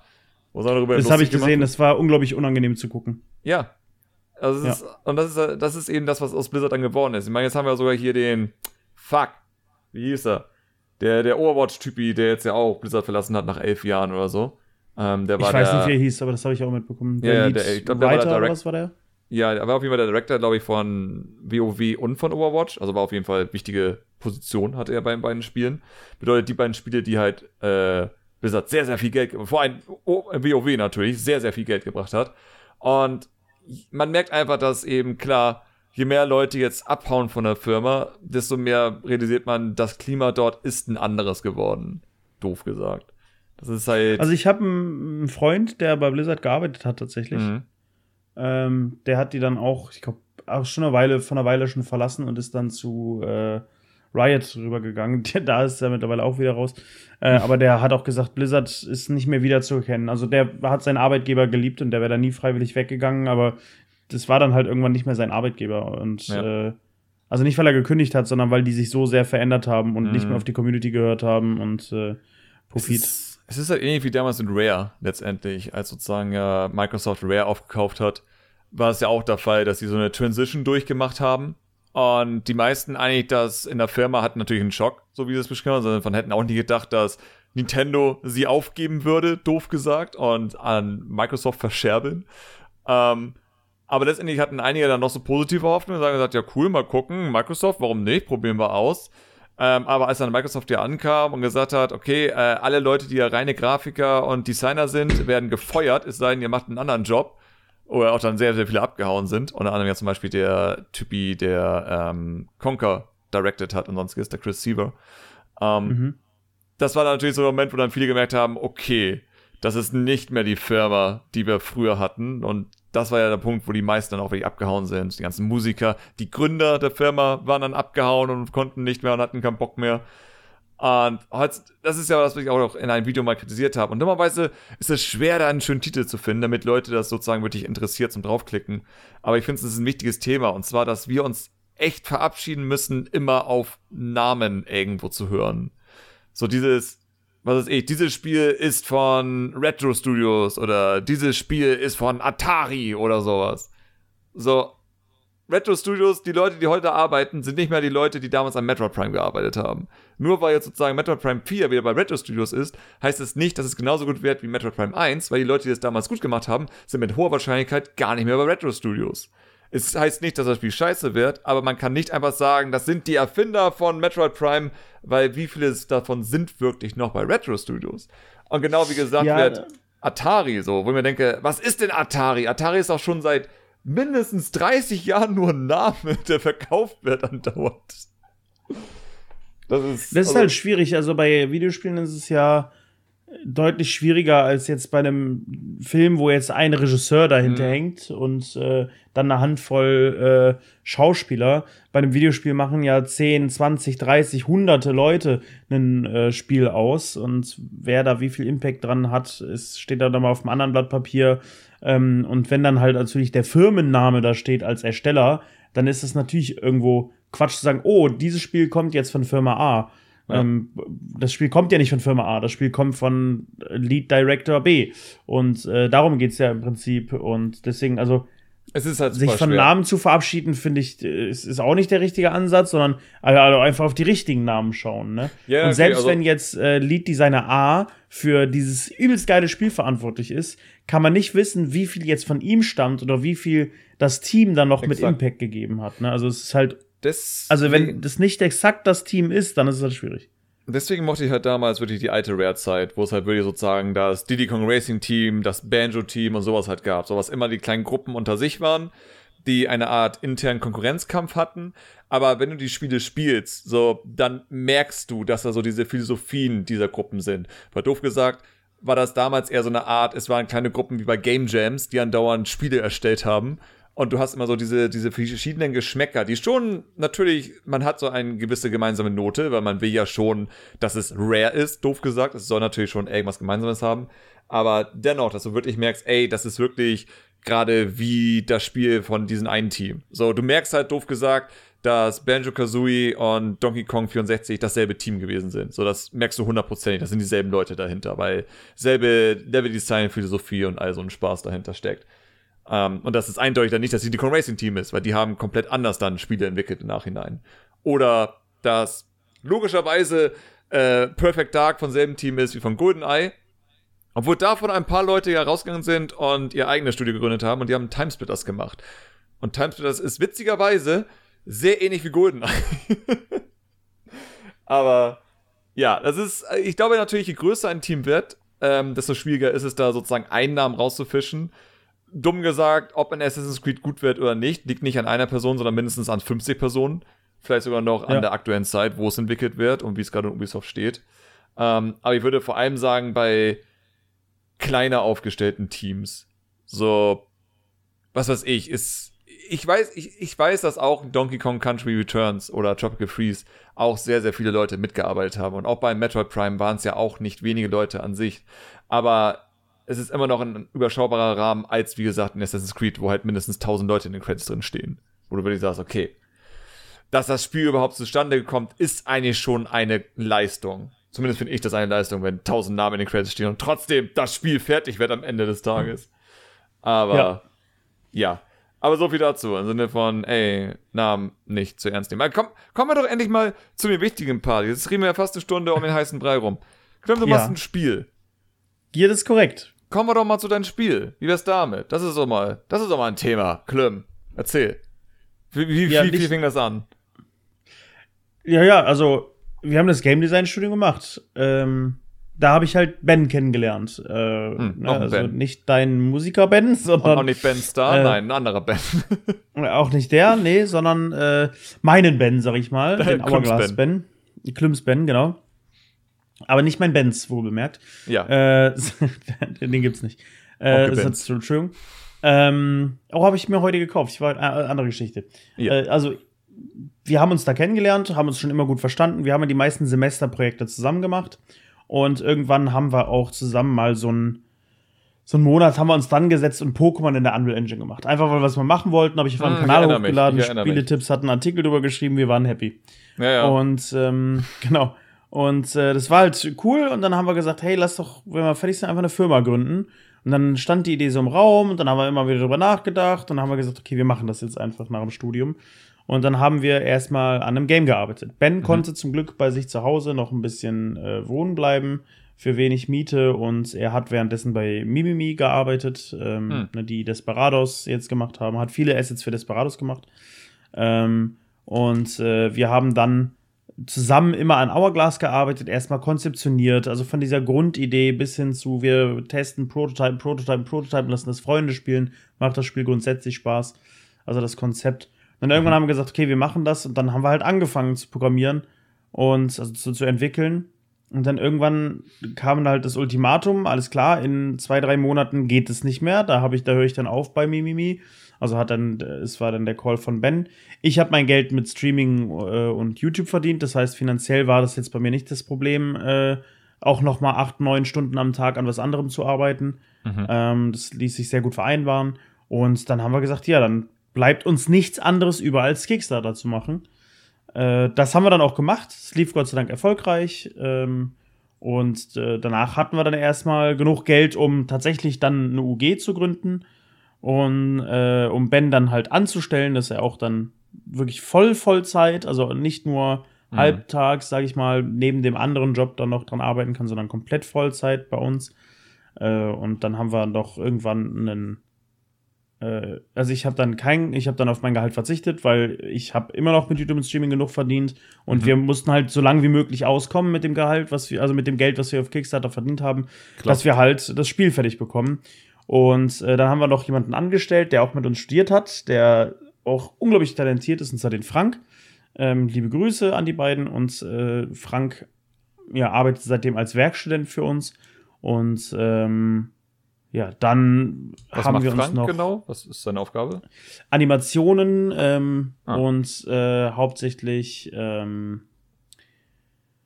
nicht Skizzen. Wie heißt denn das nochmal? Artworks. Ja, genau, ja, Artworks ist nicht das Wort, was ich meine, aber äh, ja, Artworks macht er auf jeden Fall. Ähm, aber das ist ja ist nicht das Wort, was ich jetzt gesucht habe. Aber auf jeden Fall macht er äh, auch Artworks, aber äh, als Skizzen auch und äh, Animationen und halt ab und zu äh, auch ein paar Modelle, wobei die macht mhm. meistens Ben. Ähm, genau, und äh, Concept Art war das Wort, mhm. was mir gefehlt hat. Ja, ähm, ja. Genau. Weil da ist Frank tatsächlich unglaublich gut dran. Also sehr talentiert. Wenn wir irgendwann mehr Geld haben, stellen wir den Vollzeit an. Das kann ich jetzt schon mal callen. Äh, den lassen wir nicht mehr weggehen, wenn wir mit der Firma einigermaßen klarkommen. Aber äh, ja, genau, dann äh, war das Geld halt, die Kickstarter-Kampagne lief grundsätzlich gut, aber es war zum Beispiel einer der Top-Kickstarter-Unterstützer, äh, der mit 5000 Euro unterstützt hat.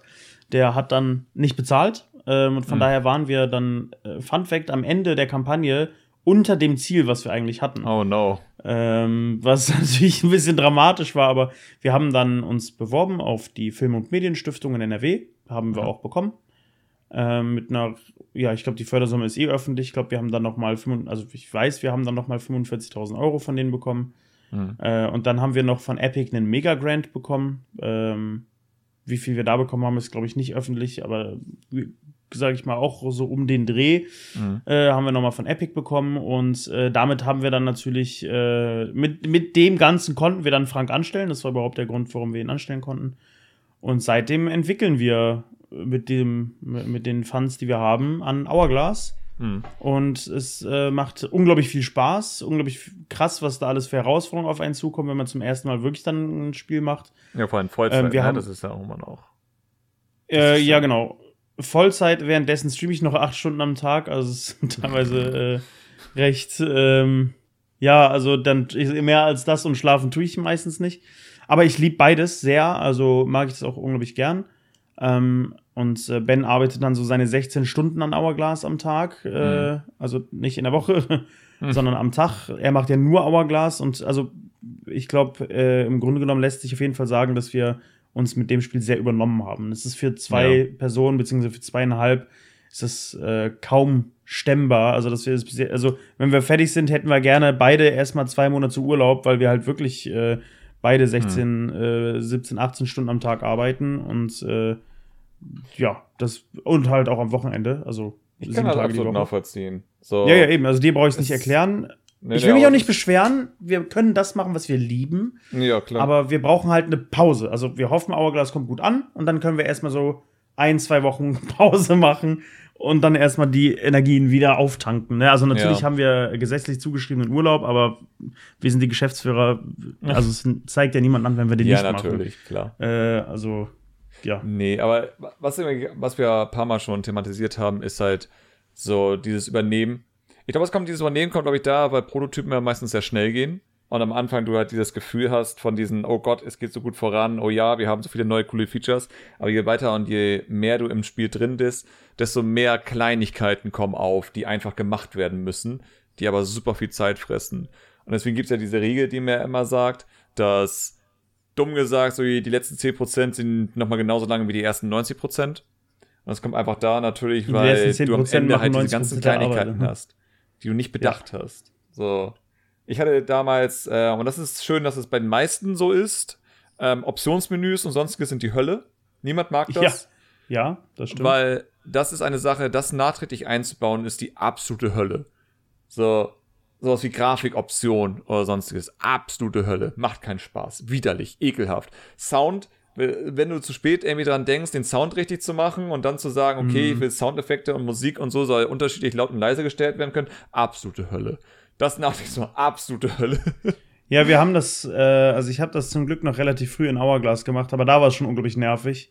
Aber wir, da bin ich jetzt schon froh, dass das alles schon fertig ist. Ja. Also Soundeffekte, äh, Grafikeinstellungen nachträglich bearbeiten haben, werden wir wahrscheinlich gar nicht drin haben, äh, abgesehen von äh, der Bildschirmauflösung. Ja. Ja, und Weil unser Spiel nicht wirklich Grafikleistung frisst, muss man sagen. na Gott sei Dank. Da haben wir von Anfang an sehr stark drauf geachtet. Mhm. Und mit wir meine ich Ben. Der hat die ganze Arbeit gesteckt. Ben, Ben hat drauf geachtet.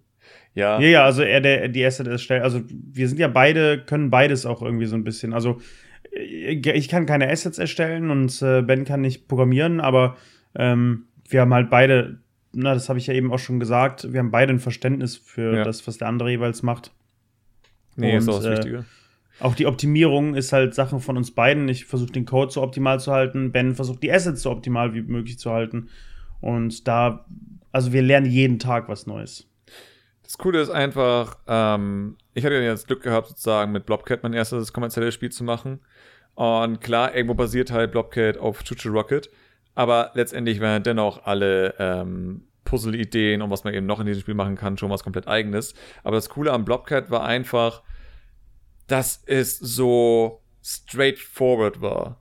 So alle Sachen, die ich danach probiert hatte. So, ich habe dann nachher versucht, ein Storyspiel anzufangen, wo ich gemerkt habe, mit meinen Animationskünsten wird die Story so widerlich erzählt, dass ich es gleich lassen kann. Ähm, dann wiederum in Richtung, okay, lass Amy ein Action-Adventure machen und so klein wie Möglichkeiten. Da kommen aber so Probleme auf, wie ich kann nicht alle Modelle, alle Animationen und auch noch irgendwie den Programmcode schreiben, damit sich das alles noch gut anfühlt, wenn man steuert, weil es ist einfach zu viel für eine Person. Ja. Ähm, bis zu Experimenten vom Multiplayer-Spielen, äh, so wie das Zumpers, äh, das immer noch in der Kopf da ist, wodurch dann wiederum Bumper Boys entstanden ist, wo ich auch wieder sehr viel über Multiplayer-Entwicklungen gelernt habe und all so ein Spaß. Und doof gesagt, obwohl ich ein Spiel schon mal fertig bekommen habe, wurde es dann für mich schwieriger, letztendlich wieder ein Spiel komplett durchzuziehen. Und für mich ist aufgefallen, es hat einfach damit zu tun, dass ich bei diesen Projekten immer alleine dran hocke.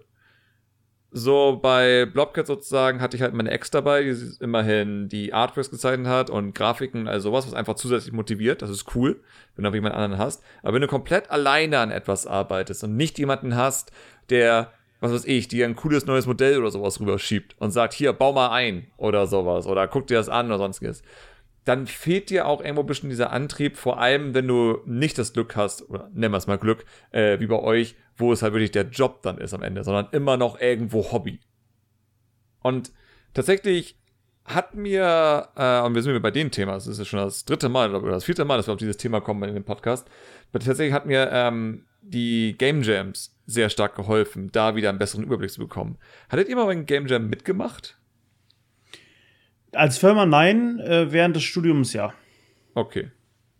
Weil vor allem beim Game Jam sozusagen hast du ja einfach so diese Erfahrung, wie man halt so ein Spiel beendet und ich werde auch irgendwann noch mal ein Video drüber machen, ähm, weil es ein ganz, ganz wichtiges Thema ist. Einige haben das Problem, dass sie halt wirklich nie ein Projekt auch nur entferntesten fertig bringen. Die halt immer sehr, ja, sehr also viel Spiele anfangen. werden nicht fertig, die werden released, äh, ja. Das ja eh. Aber ich meine halt wirklich so, du fängst an, hast einen coolen Prototypen, machst dann irgendwie vielleicht noch so eine Woche weiter und sagst, ah, fuck it, ich mache einen neuen Prototypen von einem anderen Spiel, finde ich gerade cooler. Und dann lässt halt die anderen Prototypen sozusagen fallen. Das ist ja so ein typisches Problem letztendlich. Ähm, ja, tatsächlich haben, oh, sorry. Nee, nee, ist ja, ist ja ruhig. Ja, tatsächlich haben wir alle angefangen, also kurz zu den Game Jams. Äh, wir hatten in der Uni damals immer Uni-Game Jams einmal im Semester. Mhm. Dann haben da sich alle Semester in so einem riesigen Raum zusammengetummelt und da standen dann nur PCs und Leute, die die ganze Zeit programmiert haben und wir haben dann Pizza bestellt. So waren mit die coolsten Zeiten da in der Uni. Aber darum, äh, das wollte ich nur am Rande erwähnt haben. Ähm, tatsächlich haben wir mit Hourglass äh, gesagt, äh, wir wussten schon, was wir machen wollen. Mhm. Ähm, und wir haben halt auch sehr stark darüber nachgedacht, was liegt, und ich glaube, da hat das Studium sehr geholfen.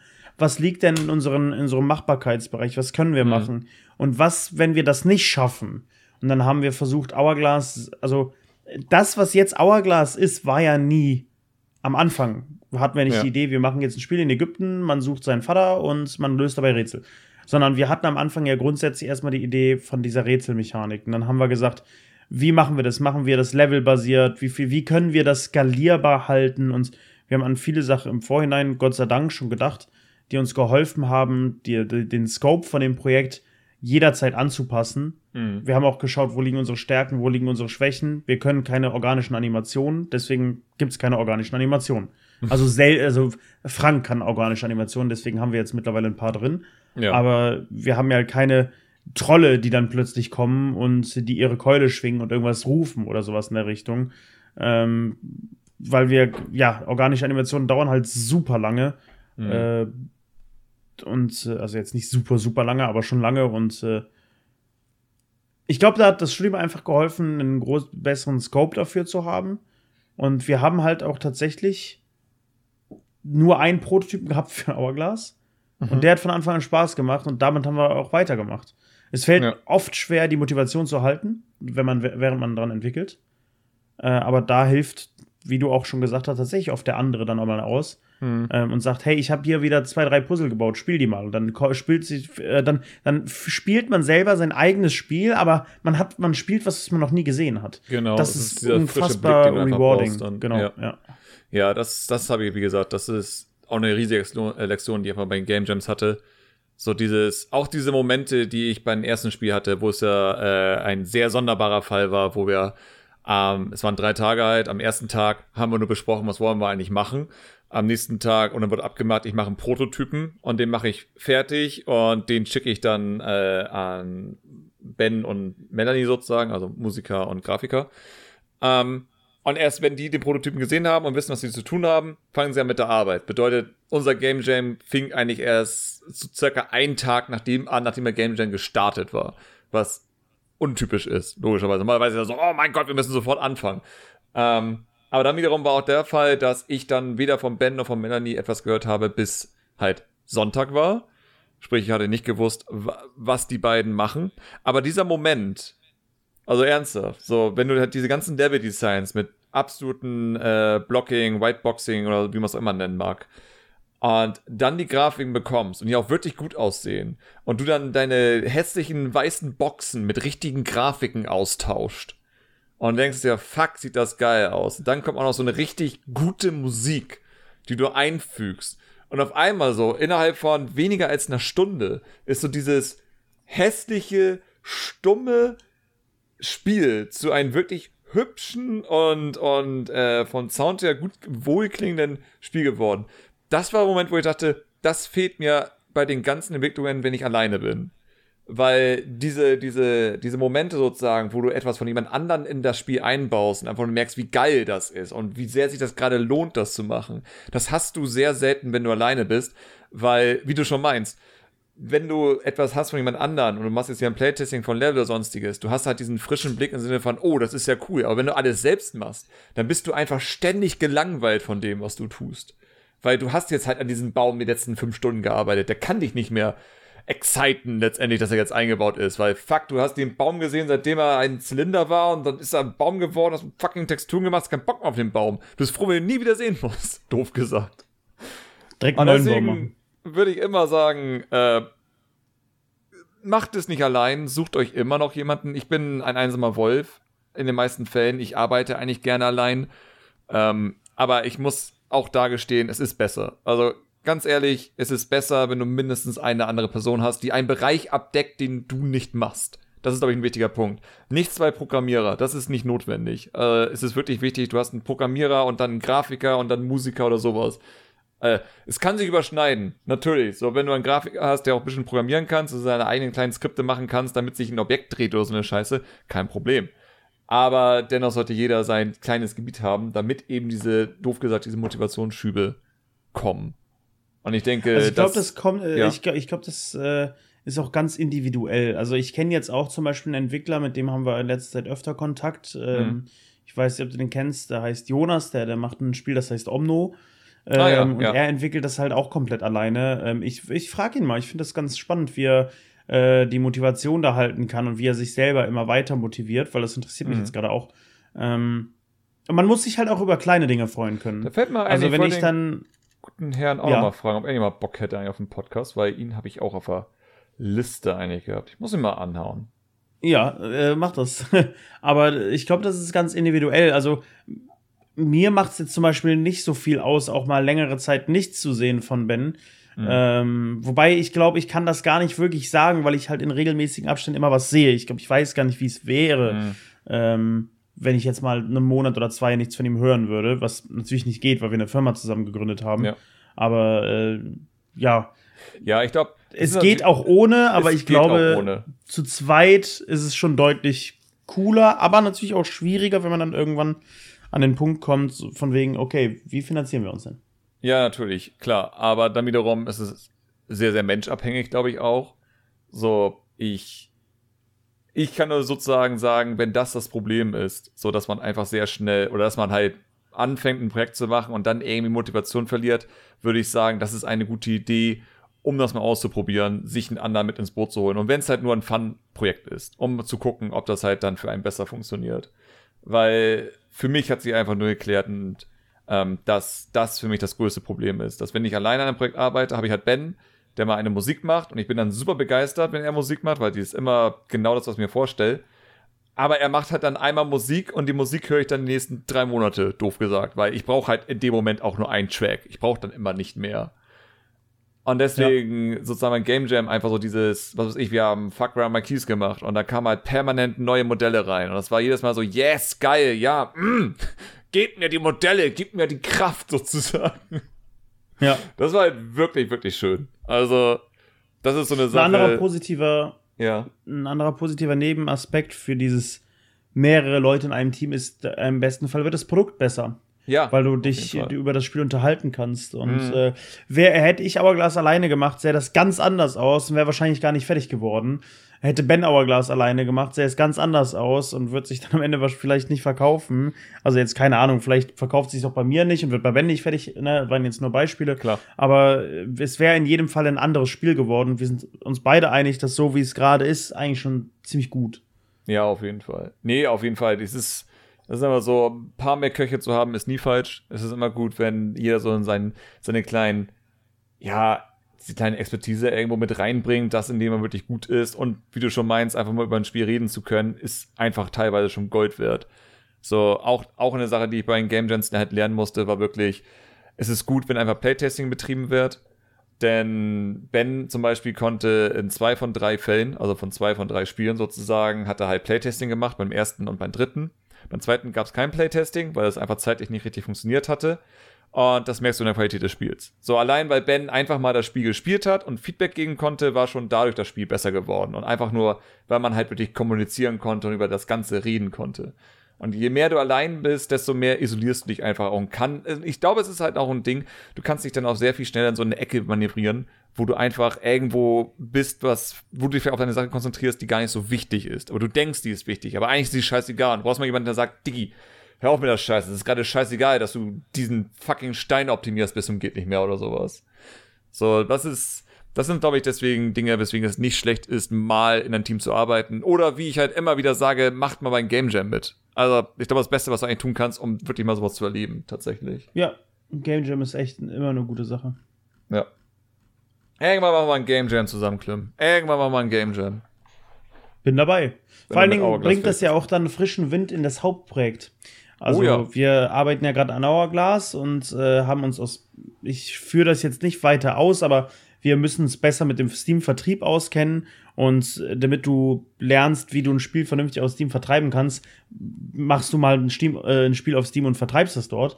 Und äh, wir wollen das lernen, bevor wir mit Hourglass rauskommen. Deswegen haben wir an einem kleinen Minigame gearbeitet, das wir demnächst auf Steam veröffentlichen werden. Und ähm, allein das Spiel bringt so viel, ich habe jetzt so viel mehr Bock, wieder an Hourglass zu arbeiten dadurch. Nur durch dieses kleine Minispiel. Ähm, das ist auch echt krass. Ja, auf jeden Fall. Es ist auch eine Sache, wenn du es wirklich hinbekommst, wenn du ein Projekt hast, was länger geht und du hast echt die Chance und du weißt, du kannst ein anderes Projekt für zwei Wochen dazwischen schieben, nutzt es. Es ist eine Art Game Jam, doof gesagt. Weil es gibt hier Game Jams, die über Wochen gehen, ein, zwei Wochen oder ähnliches, wo dann halt wirklich ein größeres, fertiges Spiel bei rauskommt. Und wenn er sozusagen machbar ist, es ist doof gesagt eine Art Urlaub, den man sich dann nimmt. Einfach nur, weil ewig an selben Projekt zu arbeiten, schlaucht einfach egal, was du tust. Ähm, ich meine, ich habe zehn Jahre Gaming Talks gemacht. Ich weiß, wie sehr das schlauchen kann am Ende des Tages. Von daher ist es irgendwann wichtig, echt mal frischen Wind irgendwo in die Sache reinzubringen. Und von daher glaube ich, dass sie das eigentlich komplett richtig gemacht hat. Ich glaube, der, der Gedanke mit den Steam besser kennenlernen ist nicht doof, weil um, großer Tipp schon mal, ihr müsst äh, veröffentlichen nochmal selbst manuell klicken. Das wird nicht automatisch veröffentlicht. Das haben sehr, sehr viele Firmen nicht hinbekommen. Man muss Oh, ja. Selbst auf Veröffentlichen klicken. Sogar einige große Publisher haben es teilweise deswegen ein Spiel zu spät rausgebracht auf Steam. Es ist echt belastend. Es ist, echt, es ist super witzig. Ich weiß auch nicht, warum Steam das macht. Ich, ich, wir haben es auch mittlerweile mal geändert, aber früher war es halt, also zu Blobcat-Zeiten und so, und als ich das noch mitbekommen habe, dass echt du halt auf Veröffentlichen drücken musst, wenn die Zeit auch schon abgelaufen ist. Das ist ja immer irgendwo, wird dann und dann veröffentlicht, aber du musst nochmal auf diesen großen grünen Knopf drücken. Sonst klappt es nicht. Es ist so seltsam. Total bescheuertes System. Aber naja. ja, bescheuert. Ähm, nee, aber deswegen halt, also wenn, wenn man die Chance hat, würde ich schon sagen, nutzt es. Also ich glaube, am Ende wird es euch auch nochmal gut getan haben, wie man ja schon merkt, dass du einfach dadurch auch mehr Bock auf dein Hauptspiel eigentlich letztendlich hast. Einfach. Ja. Um mal ganz kurz durchatmen zu können, um was anderes zu haben. Das, es ist aber bei mir so zum Beispiel bei Projekten, die ich angefangen habe, dann was anderes dazwischen geschoben habe, dann habe ich aber auch irgendwann Bock, dieses alte Projekt doch nochmal weiterzumachen. Eben weil ich dann diese gewisse Distanz wieder aufgebaut habe, um wieder meinen Kopf irgendwie da reinzudrücken letztendlich. Das ist Ja, man braucht gut. manchmal einfach einen, einen Abstand. Ja. Ja, auf jeden Fall. Ich meine, ich, ich stelle mal so die Frage, die niemand beantworten kann. Wo seht ihr das Spiel denn gerade so von so prozentual? Ich weiß 70 nicht. Prozent würde ich sagen. 70 Prozent. Also ja, es ist schwierig zu beantworten. Vielleicht ein bisschen mehr, vielleicht ein bisschen weniger. Aber wir, ja, wir wissen mittlerweile so, also wir haben es halt bis auf so ein, zwei Punkte komplett ausdesignt schon. Ähm, wir wissen, in welche Richtung wir gehen. Wir haben gerade den Alpha-Test hinter uns. Äh, Wir haben da sehr positives, auch ein bisschen gemischtes, äh, wenig gemischtes Feedback bekommen, hauptsächlich positiv. Die Sachen, die wir als Feedback gemischt wiederbekommen haben, die kannten wir zum Glück in den meisten Fällen alle schon, wussten, dass da noch Probleme bestehen, wie zum Beispiel bei der Steuerung, die wir jetzt mittlerweile schon verbessert haben. Und, aber wir wussten, dass da ein Problem mit lag, weil wir äh, das Problem auch immer hatten, aber wir wollten die Alpha irgendwann releasen und dann haben wir die Alpha halt äh, lieber released, anstatt da Das noch die Steuerung, weil es die Liste an Punkten, die man machen will, ist endlos lang. Also die, die wird auch immer länger, die wird nicht kürzer. Auch wenn man Sachen dran arbeitet, es kommen immer neue Punkte dazu. Und irgendwann muss man halt einfach sagen, okay, releasen wir jetzt die Alpha oder was?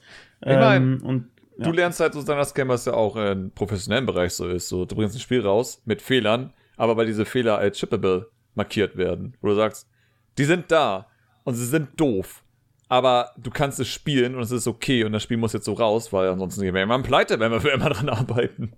Äh, Ja, genau. Zum Hourglass, gutes Beispiel. Äh, wir haben in bestimmten, an, an einem bestimmten Ort haben wir so Decals am Boden, die aufleuchten.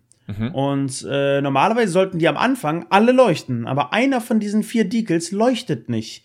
Die sind alle im selben, äh, die werden alle gleichzeitig aktiviert, die haben alle dasselbe Ding. An anderen Stellen leuchtet es überall, aber diese eine Stelle leuchtet nicht. Jo, keine Ahnung, woran es liegt, aber haben wir jetzt das gefixt oder haben wir lieber dafür gesorgt, dass die Cubes, mit denen du wirklich andauernd interagierst, nicht weird durch Wände glitschen können? Natürlich haben wir dann die Zeit lieber in die Cubes gesteckt und dann irgendwann Ja. Hast du halt den Tag X und du hast das andere dann nicht mehr geschafft, weil es halt einfach nicht so wichtig war, ob das eine Kabel da jetzt leuchtet oder nicht, wie die Cubes, mit denen du ständig interagierst. Ich habe leider das originale Quote nicht mehr von Miyamoto, aber er hat damals halt zur N64-Zeit etwas ähnliches gesagt, so im professionellen Bereich, äh, was in die Richtung ging, sozusagen, es ist an sich scheißegal, er hat es natürlich nicht so, ich versuche so circa zu zitieren, hat nicht scheißegal. Und wahrscheinlich, wahrscheinlich auch nicht auf Deutsch, ja. Ja, wahrscheinlich nicht wahrscheinlich auf Deutsch.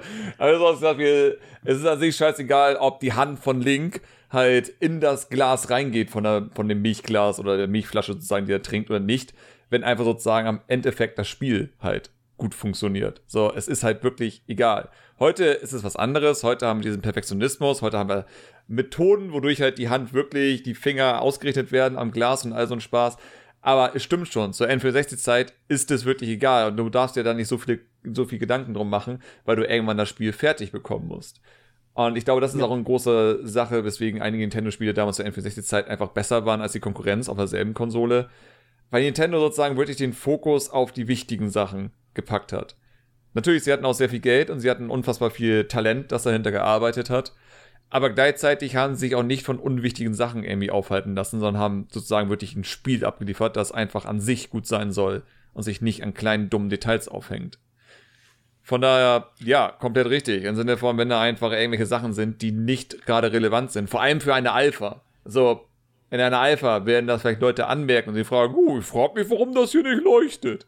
Aber vielmehr hätten sich logischerweise gefragt, warum der Cube jetzt durch die Wand durch ist und du jetzt hier Wo ist mein Cube? Hast. Warum ist er in der Wand?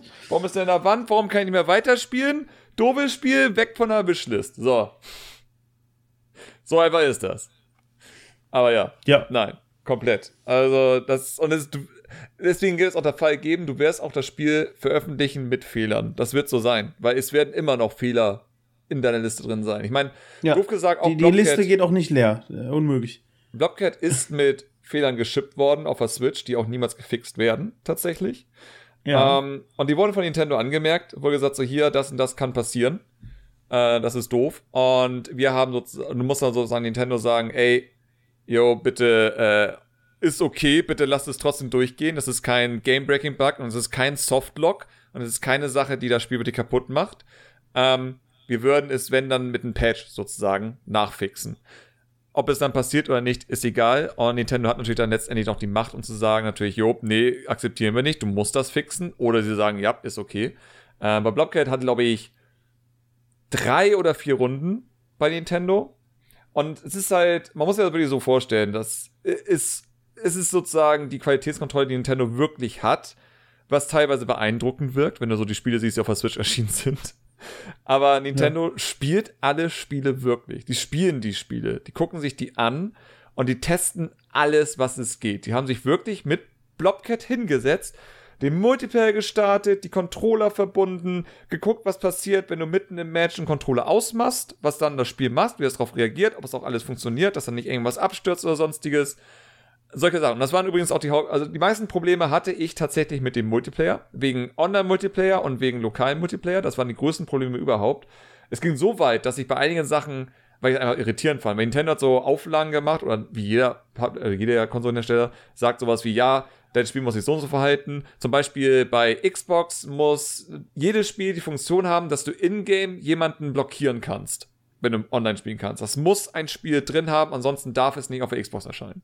Das ist eine mhm. Auflage. Hat Nintendo zum Beispiel nicht, weil du kannst eh nicht chatten oder sonst Nachrichten verschicken. Ähm, nee, aber bei dem war es halt wirklich sozusagen der Fall, dass die bei Multiplayer andauernd rumgemeckert haben und dann eben auch solche Fälle waren mit den Controller disconnecten. Und ich war so irritiert, weil Nintendos Auflagen so seltsam waren, dass ich einfach gesagt habe, weißt du was, ich mach's wie Nintendo selbst. Und ich habe mich hingesetzt, zwei Stunden lang Mario Kart 8 studiert ständig Spiel gestartet, Controller disconnected, online gegangen, Router rausgezogen, gucken, was für Fehlermeldungen oh, kommen. Oh, ja. Das habe ich zwei Stunden lang gemacht. Und ich habe alles dokumentiert, was passiert bei den ganzen Sachen, die passieren können, wenn du Mario Kart spielst. Und habe sie einfach eins zu eins nachgemacht. So, Mario Kart zum Beispiel, ich dachte mir sowas wie, okay, Mario Kart. Du hast äh, vier Spieler. Du pustest die so, Switch an. Controller Fehler bei der Datenübertragung. Ein, ein Controller verliert die Verbindung, wenn du zu viert spielst, lokal. Ja. Da habe ich mir gedacht, okay, da kommt ein Fenster und du musst es irgendwie reconnecten und dann geht's weiter. Nö, Mario Kart geht auf dem Titelbildschirm zurück. Oh, Und dann, äh, ja, das mache ich auch. das spart mir so viel Ärger. Da muss ich ja gar nicht mehr sowas wie reconnecten und dass irgendwie die Controller wieder richtig angereizt sind. Nö, gehst auf den Titelbildschirm zurück, kannst nochmal von vorne anfangen. Fick dich. Aber ja, ja, ja, ja, Danke. Nintendo. Lustig wäre, wenn Nintendo dann gesagt hätte, nee, das übernehmen wir so nicht. Ja Das musst du nochmal neu machen. Hätten die, äh, hätten die gemeckert, hätten gesagt, ne, ne, so geht das. Hätten gesagt, ihr macht das selbst, so kommt mir nicht so. Aber ja, ähm, Da wär, hätten, Das hätten die das so- angemerkt, also, was du hättest machen können, ist natürlich, wenn deine Controller sich disconnecten, dass du dann auf einen Fake Mario Kart Titelbildschirm kommst. oh, das wäre super witzig. Das wäre natürlich absolut lustig gewesen. Wobei die ja schon nicht so happy waren von der Idee, eine Mario-Mütze einzubauen. Oh, Fanden die nicht so witzig, die Idee. hast, hast du gefragt? Ja, ja, ich hatte die gefragt. Also, ich hatte halt nur mit einem, ähm, nicht mit jemandem, der wirklich entscheiden würde. Ähm, aber ich habe ihn halt gefragt und er hat gemeint, es wäre super kompliziert, das einfach so jetzt zu bekommen. Ähm, dass es das wahrscheinlich nicht wert ist, das zu verfolgen. Man soll es einfach am besten lassen. Doof gesagt, es ist klar, nur wenn du irgendwo schon eine gewisse Connection mit Nintendo hast, machen die das mit. Also, Ja, klar. Du musst halt dann, äh, was weiß ich, Rocket League oder sowas sein, damit du halt sowas bekommst. Ähm, nicht jeder darf einfach so Nintendo-Sachen rein. Ich habe überlegt, einfach, einfach so eine Fake-Mario-Mütze reinzumachen. Und dann fand ich, statt ein M ist da halt irgendwie, was weiß ich, ein D für Ein Dice W und die oder Mütze sowas. ist gelb. Oder Oh, B für. Blockcat. Je nachdem. Aber da dachte ich mir so, weißt du was, fuck it, ich habe genug Hüte in diesem Spiel. Das ist eigentlich auch egal. Bevor die dann noch irgendwie rumheulen, Copyright oder so eine Scheiße, ich so, ah, ich lasse es einfach. Mal gucken. Vielleicht, wenn man mal irgendwie so ein Spiel macht, was irgendwie Nintendo richtig hart interessiert und die so sagen würden, ey, wir wollen es exklusiv haben, dann hast du ja immer noch die Chance zu sagen, ey, wir machen mit euch auch eine richtige Kooperation. Aber solange Nintendo sich nicht für dich interessiert, muss man das, glaube ich, auch gar nicht probieren, weil logisch, du bist einer von vielen. Also, als wenn die Bock hätten, Und das jetzt ist für die deren ganzen 100 Entwickler das scheiß Multimillionen Mario mit Dollar zu Markt. Ja. Ja. Aber ja, das ist so. Das sind so die Späße, die man hat bei Konsolenentwicklung. Ich hoffe ja irgendwann tatsächlich nochmal ein Xbox- und Playstation-Spiel rausbringen zu können. Einfach weil ich gerne wissen möchte, wie es da abläuft. Äh, Steam ist übrigens alles scheißegal. Steam, die testen das Spiel. Also die gucken, dass das startet und sowas. Ähm, aber sehr, sehr grob und sehr, sehr lässig. Und wenn es ein Virus ist, würden sie wahrscheinlich auch nicht auffallen letztendlich. und sobald es auch einmal approved ist, kannst du auch machen, was du willst damit. Da kannst du patchen, bis du bescheuert wirst. Kannst, kannst du ein anderes Spiel reinpatchen, das ist ihnen so scheißegal. Nintendo? Einfach mal Half-Life Patch. 3 machen. Ja? Ja. Mach einfach Half-Life 3 draus. Oder mach Gaben, Gaben das Spiel. Gaben-Clicker. Gaben-Clicker. Ja, Mann. Okay, wer macht Gaben-Clicker? Ich will Gaben-Clicker sehen. Du kannst Gaben-Clicker in VR machen. ja. Und du bist einfach Gabe. Du bist Gabe Newell Ah, ja. und du musst einfach sozusagen die Preise von Steam, Summer Sale oder sonstiges nach unten klicken. Das ist deine Aufgabe. Ja, und gleichzeitig musst du die Entwicklungen von deinen eigenen Spielen wegklicken. ja, die E-Mails musst du wegklicken.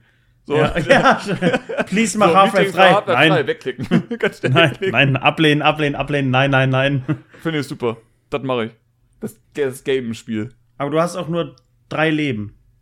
Man muss dazu dazu sagen, dass tatsächlich Gabe, also Gabe Newell ist ein dufter Typ. Also, ich glaube, jeder, der sich mal ein bisschen mit ihm beschäftigt hat, so wie da drauf ist und ähnliches, der macht sehr, sehr viel mit. Er macht sehr, sehr viel, auch sehr, sehr viel selbstironischen Humor macht er mit tatsächlich. Ähm, man kann Steam kritisieren und all sowas. Ich sehe die Kritik an Steam und ich weiß, dass sehr, sehr viel nicht geil ist. Aber dennoch, ich glaube, Valve als Firma ist tatsächlich sehr ungefährlich, dumm gesagt. Und Gabe Newell ist wirklich von Person her beeindruckend auf dem Boden geblieben. Dafür, dass er so, naja, dumm gesagt, ziemlich reich wurde mit der Scheiße, die da abläuft. Ähm, Ja.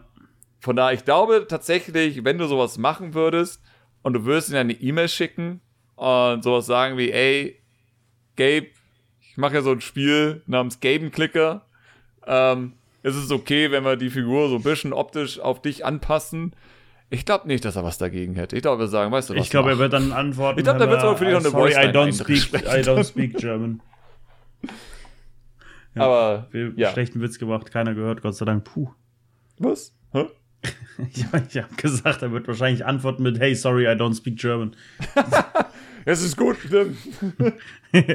Du kannst diesen Witz nicht fünfmal in selben Podcast machen. Na, Moment, ich habe ihn erst zweimal gebracht. Die äh, magische Grenze auch da es ist nämlich die Nummer drei. wie fünf. weil die so schlecht sind, aber dafür bin ich ja da. Du, hast, du wusstest, worauf du äh, dich einlässt, wenn du mich das einlässt. stimmt allerdings. Wenn ich Klüm bestelle, werde ich auch Klüm bekommen. So einfach ist das. Ja, so, Das so ist ist All es. You Can Klüm Buffet. Oh, oh Gott. Mit sehr klimmen Witzen. Ja. Ich meine, woher kommt eigentlich der Name Klüm? Ähm, ich heiße ja in echt Carsten und nach meinem Lümmelmann. Und äh, das Okay. immer, wenn mich jemand im Streamchat fragt, wie. wie Warum habe ich dich nochmal eingeladen? äh, immer wenn mich jemand im Streamchat fragt, erzähle ich exakt die Geschichte und ich verziehe keine Miene. Dann sage ich immer, ich, ich heiße ja Carsten mit Vornamen Ja. und mit Nachnamen halt Lümmelmann. Dann war ich in, der, in der Schule immer der Klimmelmann. Mhm. Und dann irgendwann hat man halt online, ne? Und dann hieß es nur noch Klim. Hm. Ich, es, es gibt keine Story hinter dem Namen, deswegen. Also es gibt keine. Ich dachte mir irgendwie, ich brauche einen Namen, dann, oh, Klim. Das war's. Also das Ah. hatte wahrscheinlich auf dem Klo die Erleuchtung oder so, ich weiß es nicht.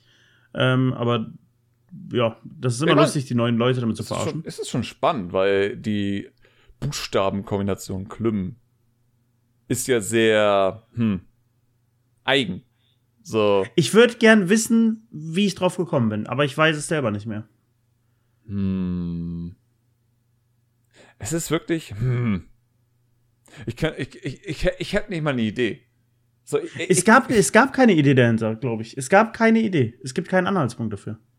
vielleicht hast du einfach Was ich mittlerweile gehustet. weiß, ich glaube, äh, Kuremu heißt irgendwas mit Schlagsahne oder so in der Richtung. Kuremu oder ich oder Kuremu, ich weiß es nicht. Irgendwas auf Japanisch äh, mit den äh, abgewandelten Katakana Ja. ähm, oder mit den interpretierten, ich weiß nicht, wie man das dann bezeichnet, aber das heißt Schlagsahne. Ha.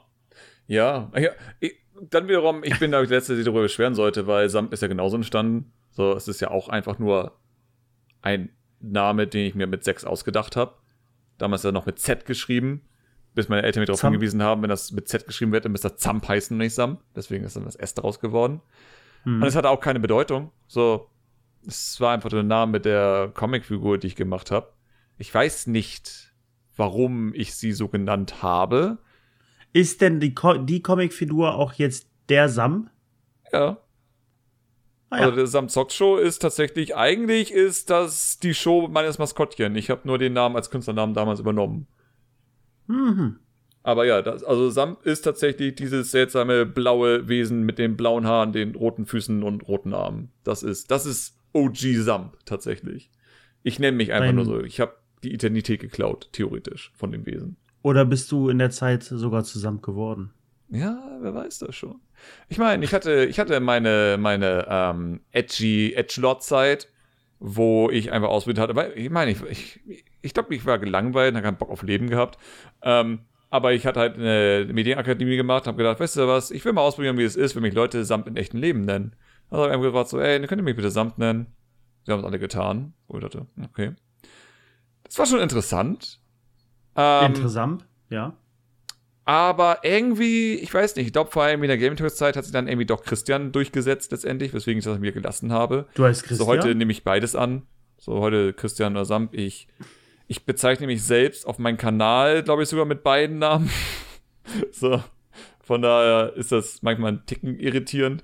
Dann wiederum ist es eh schon irritierend, weil wir haben meine Originalfigur, wir haben meine damalige Cartoonserie Sinnlos, in der ich auch eine Figur hatte, die Samp hieß und die ich gesprochen habe. Ich habe mich selbst als Samp bezeichnet. Das ist super irritierend eigentlich. Es gibt eigentlich drei verschiedene Sams. Aber ja, Hat jetzt aber nichts mit dem Sams zu tun, oder? Hat nichts mit dem Sam zu tun, hat nichts mit dem Sambuka zu tun. Witzigerweise ist der Nachname von Sam äh, Bar, wie Max Bar, der Baumarkt. Ich weiß nicht, ob es den in südlicheren Kreisen gibt. Nee. Äh, aber Nord, Nord, ich weiß nicht, aber ich ist auch schon pleite, keine Ahnung. Es gab halt Max Bar. Und ich weiß auch Mhm. nicht, ob der Nachname damit zusammenhängt. Ich weiß es nicht. Der war sehr nah des Sams Namen irgendwie entstanden. Es ist super seltsam. Also, manchmal es sind so diese komischen kreativen Ergüsse, die man und wieder hat, die man sich einfach nicht erklären kann. Die passieren einfach. Genau wie damals, als ich viel Comics und Cartoons gemacht habe, Leute mich immer gefragt haben, ob ich auf Droge bin oder sonstiges, wo ich mir dachte, warum? So, weil ich, ich habe abstrakte Ideen, aber ich verstehe nicht, warum man dafür auf Droge sein muss. Ich habe eher das Gefühl, auf Droge hätte ich Probleme, mich zu konzentrieren, um Ideen zu haben. Aber ich war noch nie auf Drogen, also von daher, ich bin der Letzte, den man fragen sollte. Ja, same. Äh, das ist. Ich, ich, aber ich bin auch. Okay, mal so eine private Frage, ne? ja. So. kommen wir zu dem Thema. Hier im Games Podcast. Irgendwo. ja. FBI, open up! Nee, aber irgendwo hat man ja so ein gewisses Interesse daran. Also ich zumindest habe so ein gewisses Interesse daran, doch mal eigentlich gern zu wissen, wie es ist. Aber es ist nicht groß genug, um dumm zu sein, um es dann wirklich umzusetzen.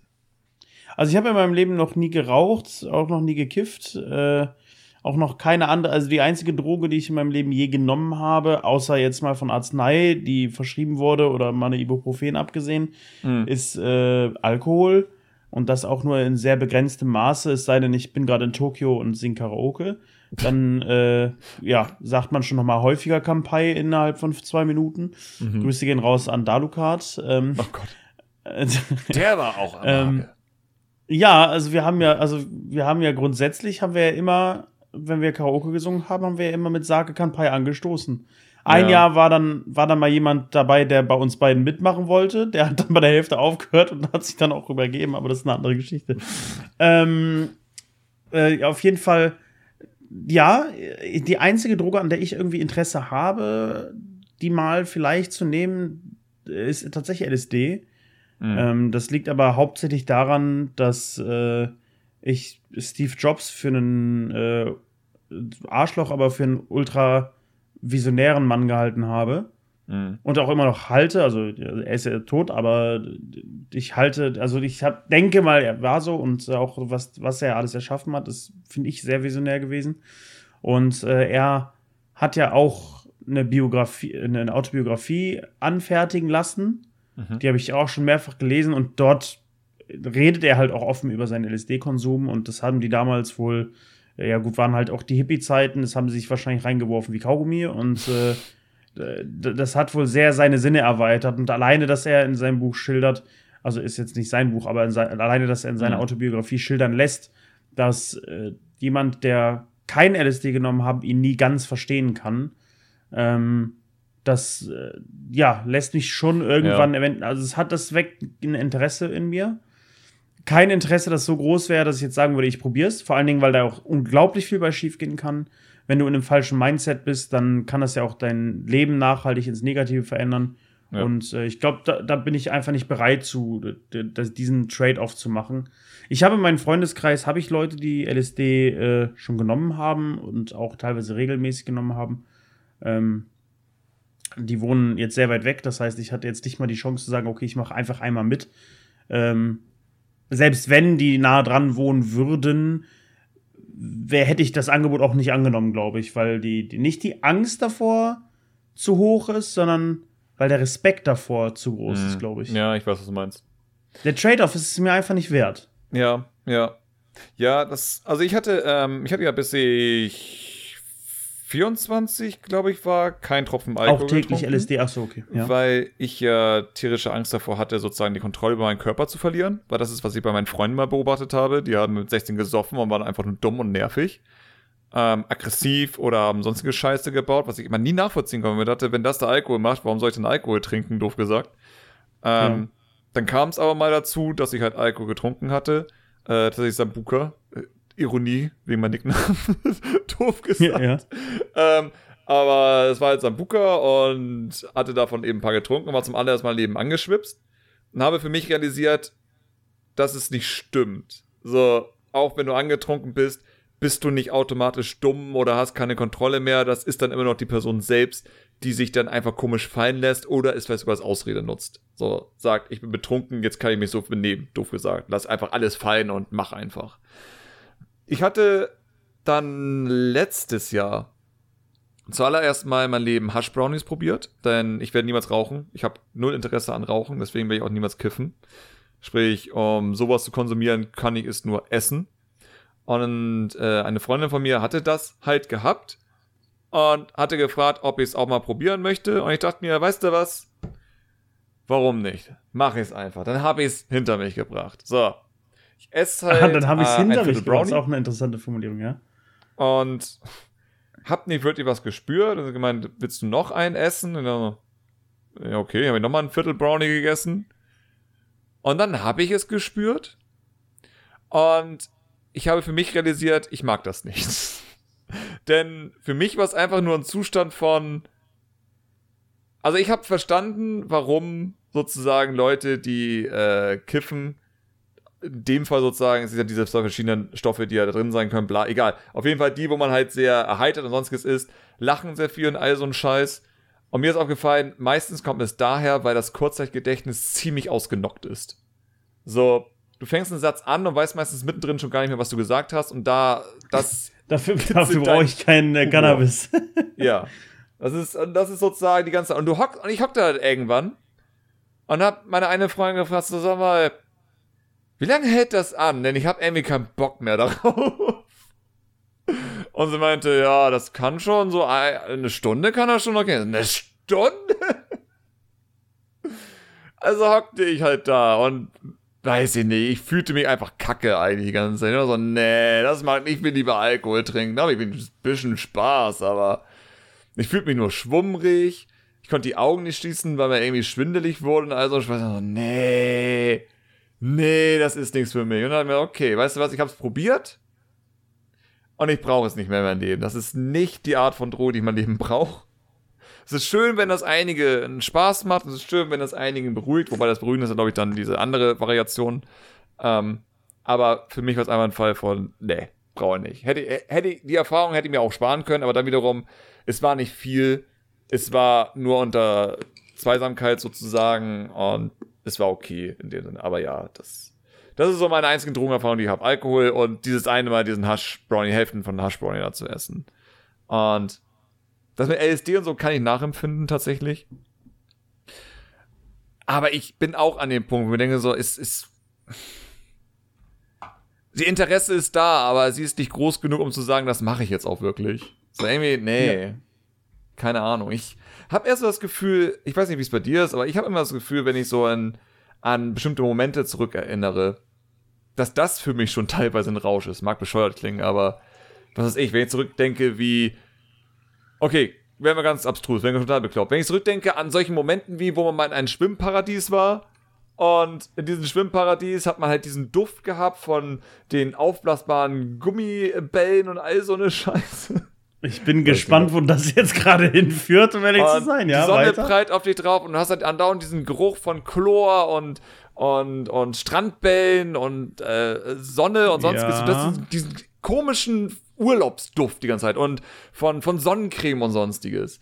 Und du hast dann so diese Erinnerungsfetzen daran zurück. Und wenn ich mich an sowas erinnere, das ist nicht wirklich ein Rauschzustand. Aber es ist so ein komisches Gefühl, das ich dabei empfinde. Und ich, ich habe bisher nicht viele Leute gefunden, die das nachempfinden können. Ich weiß nicht, was es ist, aber ich habe es mit einigen Sachen. Und ich stelle mir vor, das ist vielleicht das, was einige beim Drogennehmen haben. Dieses seltsame, schöne Gefühl, dieses komische Halluzination sozusagen, die nicht echt sind.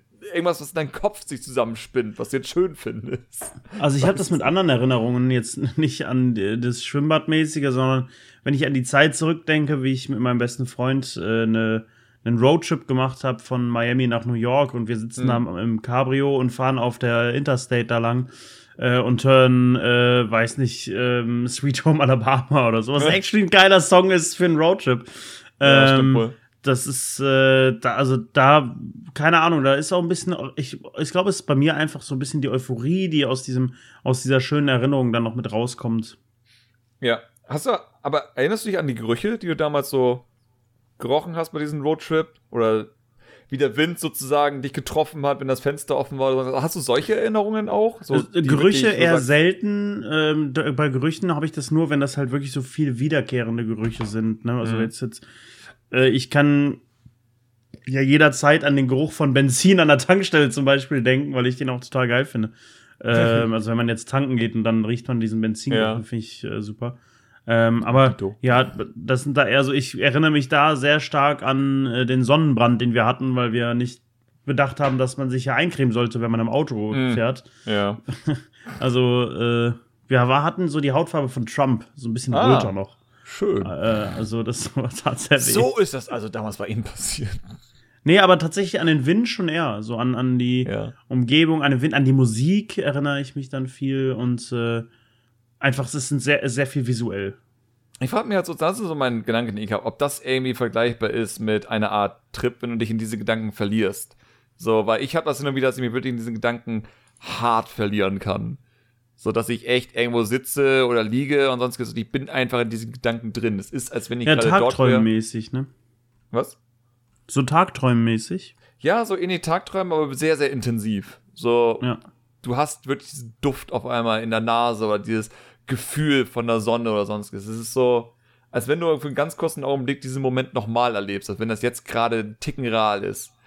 Nicht so real, als wenn du jetzt wirklich dort wärst, aber dennoch so dieses, das ist einfach das Gefühl, was du in dem Moment gespürt hast, das ist dann wieder da. Und das ist so, das ist immer so gegangen, so entweder, wenn Drogen nicht das sind, sagen wir so, wenn Drogen nicht das sind, dieses Gefühl, das ich dabei empfinde, dann bin ich fucking enttäuscht von Drogen. Ganz einfach. Weil das ist das, was ich haben möchte. Ich möchte eine Droge haben, wodurch ich ständig genau diese Gefühle spüre. Dann wäre ich happy. Aber ich, ich habe so ein Gefühl, das ist nicht wie Drogen funktionieren. Nee. Glaub leider nicht. Also, ist, glaube ich, Ähm. auch eine Erfahrung, die ich in meinem Leben nie machen werde. Ja. Nee. Vielleicht irgendwann mal LSD, will ich nicht ausschließen, sag niemals nie grundsätzlich, aber ich sehe aktuell einfach nicht den, den, den. Nee, ich glaube, es ist auch eine Sache sozusagen, wenn du eigentlich schon dann so durch bist. So. Huh, 70 Jahre, du. Jetzt ist auch egal. Ja, rein damit, komm. Ja, warum nicht? Hier, komm, Frank, Ben. Auf die letzten Jahre. Hier, Moment mal, ich kenne noch einen, wenn äh, Oh nein, da sind noch mehr Bens. Die Bens haben schon längst die Firma übernommen oder so. Ja, Dann wird's wirklich Wie gesagt, die, die begründen irgendwann eine Firma, die nennen sich dann Bentertainment oder so. Oh Gott, ja. Die ganzen Bands in den Spieleentwicklungsbranchen. Die, äh, ich hoffe aber, dass sie nicht aufgeben. Haha. Jetzt Ah. hast du es mir aber gegeben mit diesem Joke. Ah, das war echt daneben. oh Gott. oh Mann. Das war damals der Running Gag, wenn Ben Star im Chat bei mir im Stream auftauchte, dass irgendwie alle angefangen haben, Ben Puns zu machen. Das war furchtbar. Ist ja mit einem Bentley gekommen. Nein. Okay. Ja. Oh Gott. Ah, ben ist aber schon ein schöner Name, muss man schon sagen. Also Ben, das ist ein cooler Name, ja. ich mag Ben, ich mag nicht Benjamin. Gut, mein Cousin heißt Benjamin. Hat vielleicht damit irgendwie zu tun, keine Ahnung. Ähm, Benjamin. Benjamin, Benjamin. Blümchen. Ich bin Benjamin. Benjamin Blümchen. Oh, wenn das so ist. Voll Rio. Liebe Grüße, aber Ah. Aber so mal anzumerken, diese Spongebob-Episode, ne? Da musste so viel richtig laufen. Welches Spongebob, was, wo, was, wo, wie haben wir, was für ein Thema haben wir gewechselt? Was? Benjamin? Benjamin Blümchen? Was? Hast du keine Anspielung auf die Spongebob-Episode gemacht? Nee, Kennst du die Spongebob-Episode? Wo, nee. wo Mr. Krabs im Krankenhaus ist und der fliegende Holländer kommt und er sagt halt Eugene Krabs und er sucht ihn irgendwie rein. Er sagt, ich bin nicht Eugene, ich bin Benjamin. Benjamin Blümchen. Nee, kenn, also ich kenne das Meme, aber ich die gut, weil Folge der nie Sprecher gesehen. von Mr. Krabs derselbe von Benjamin Blümchen ist.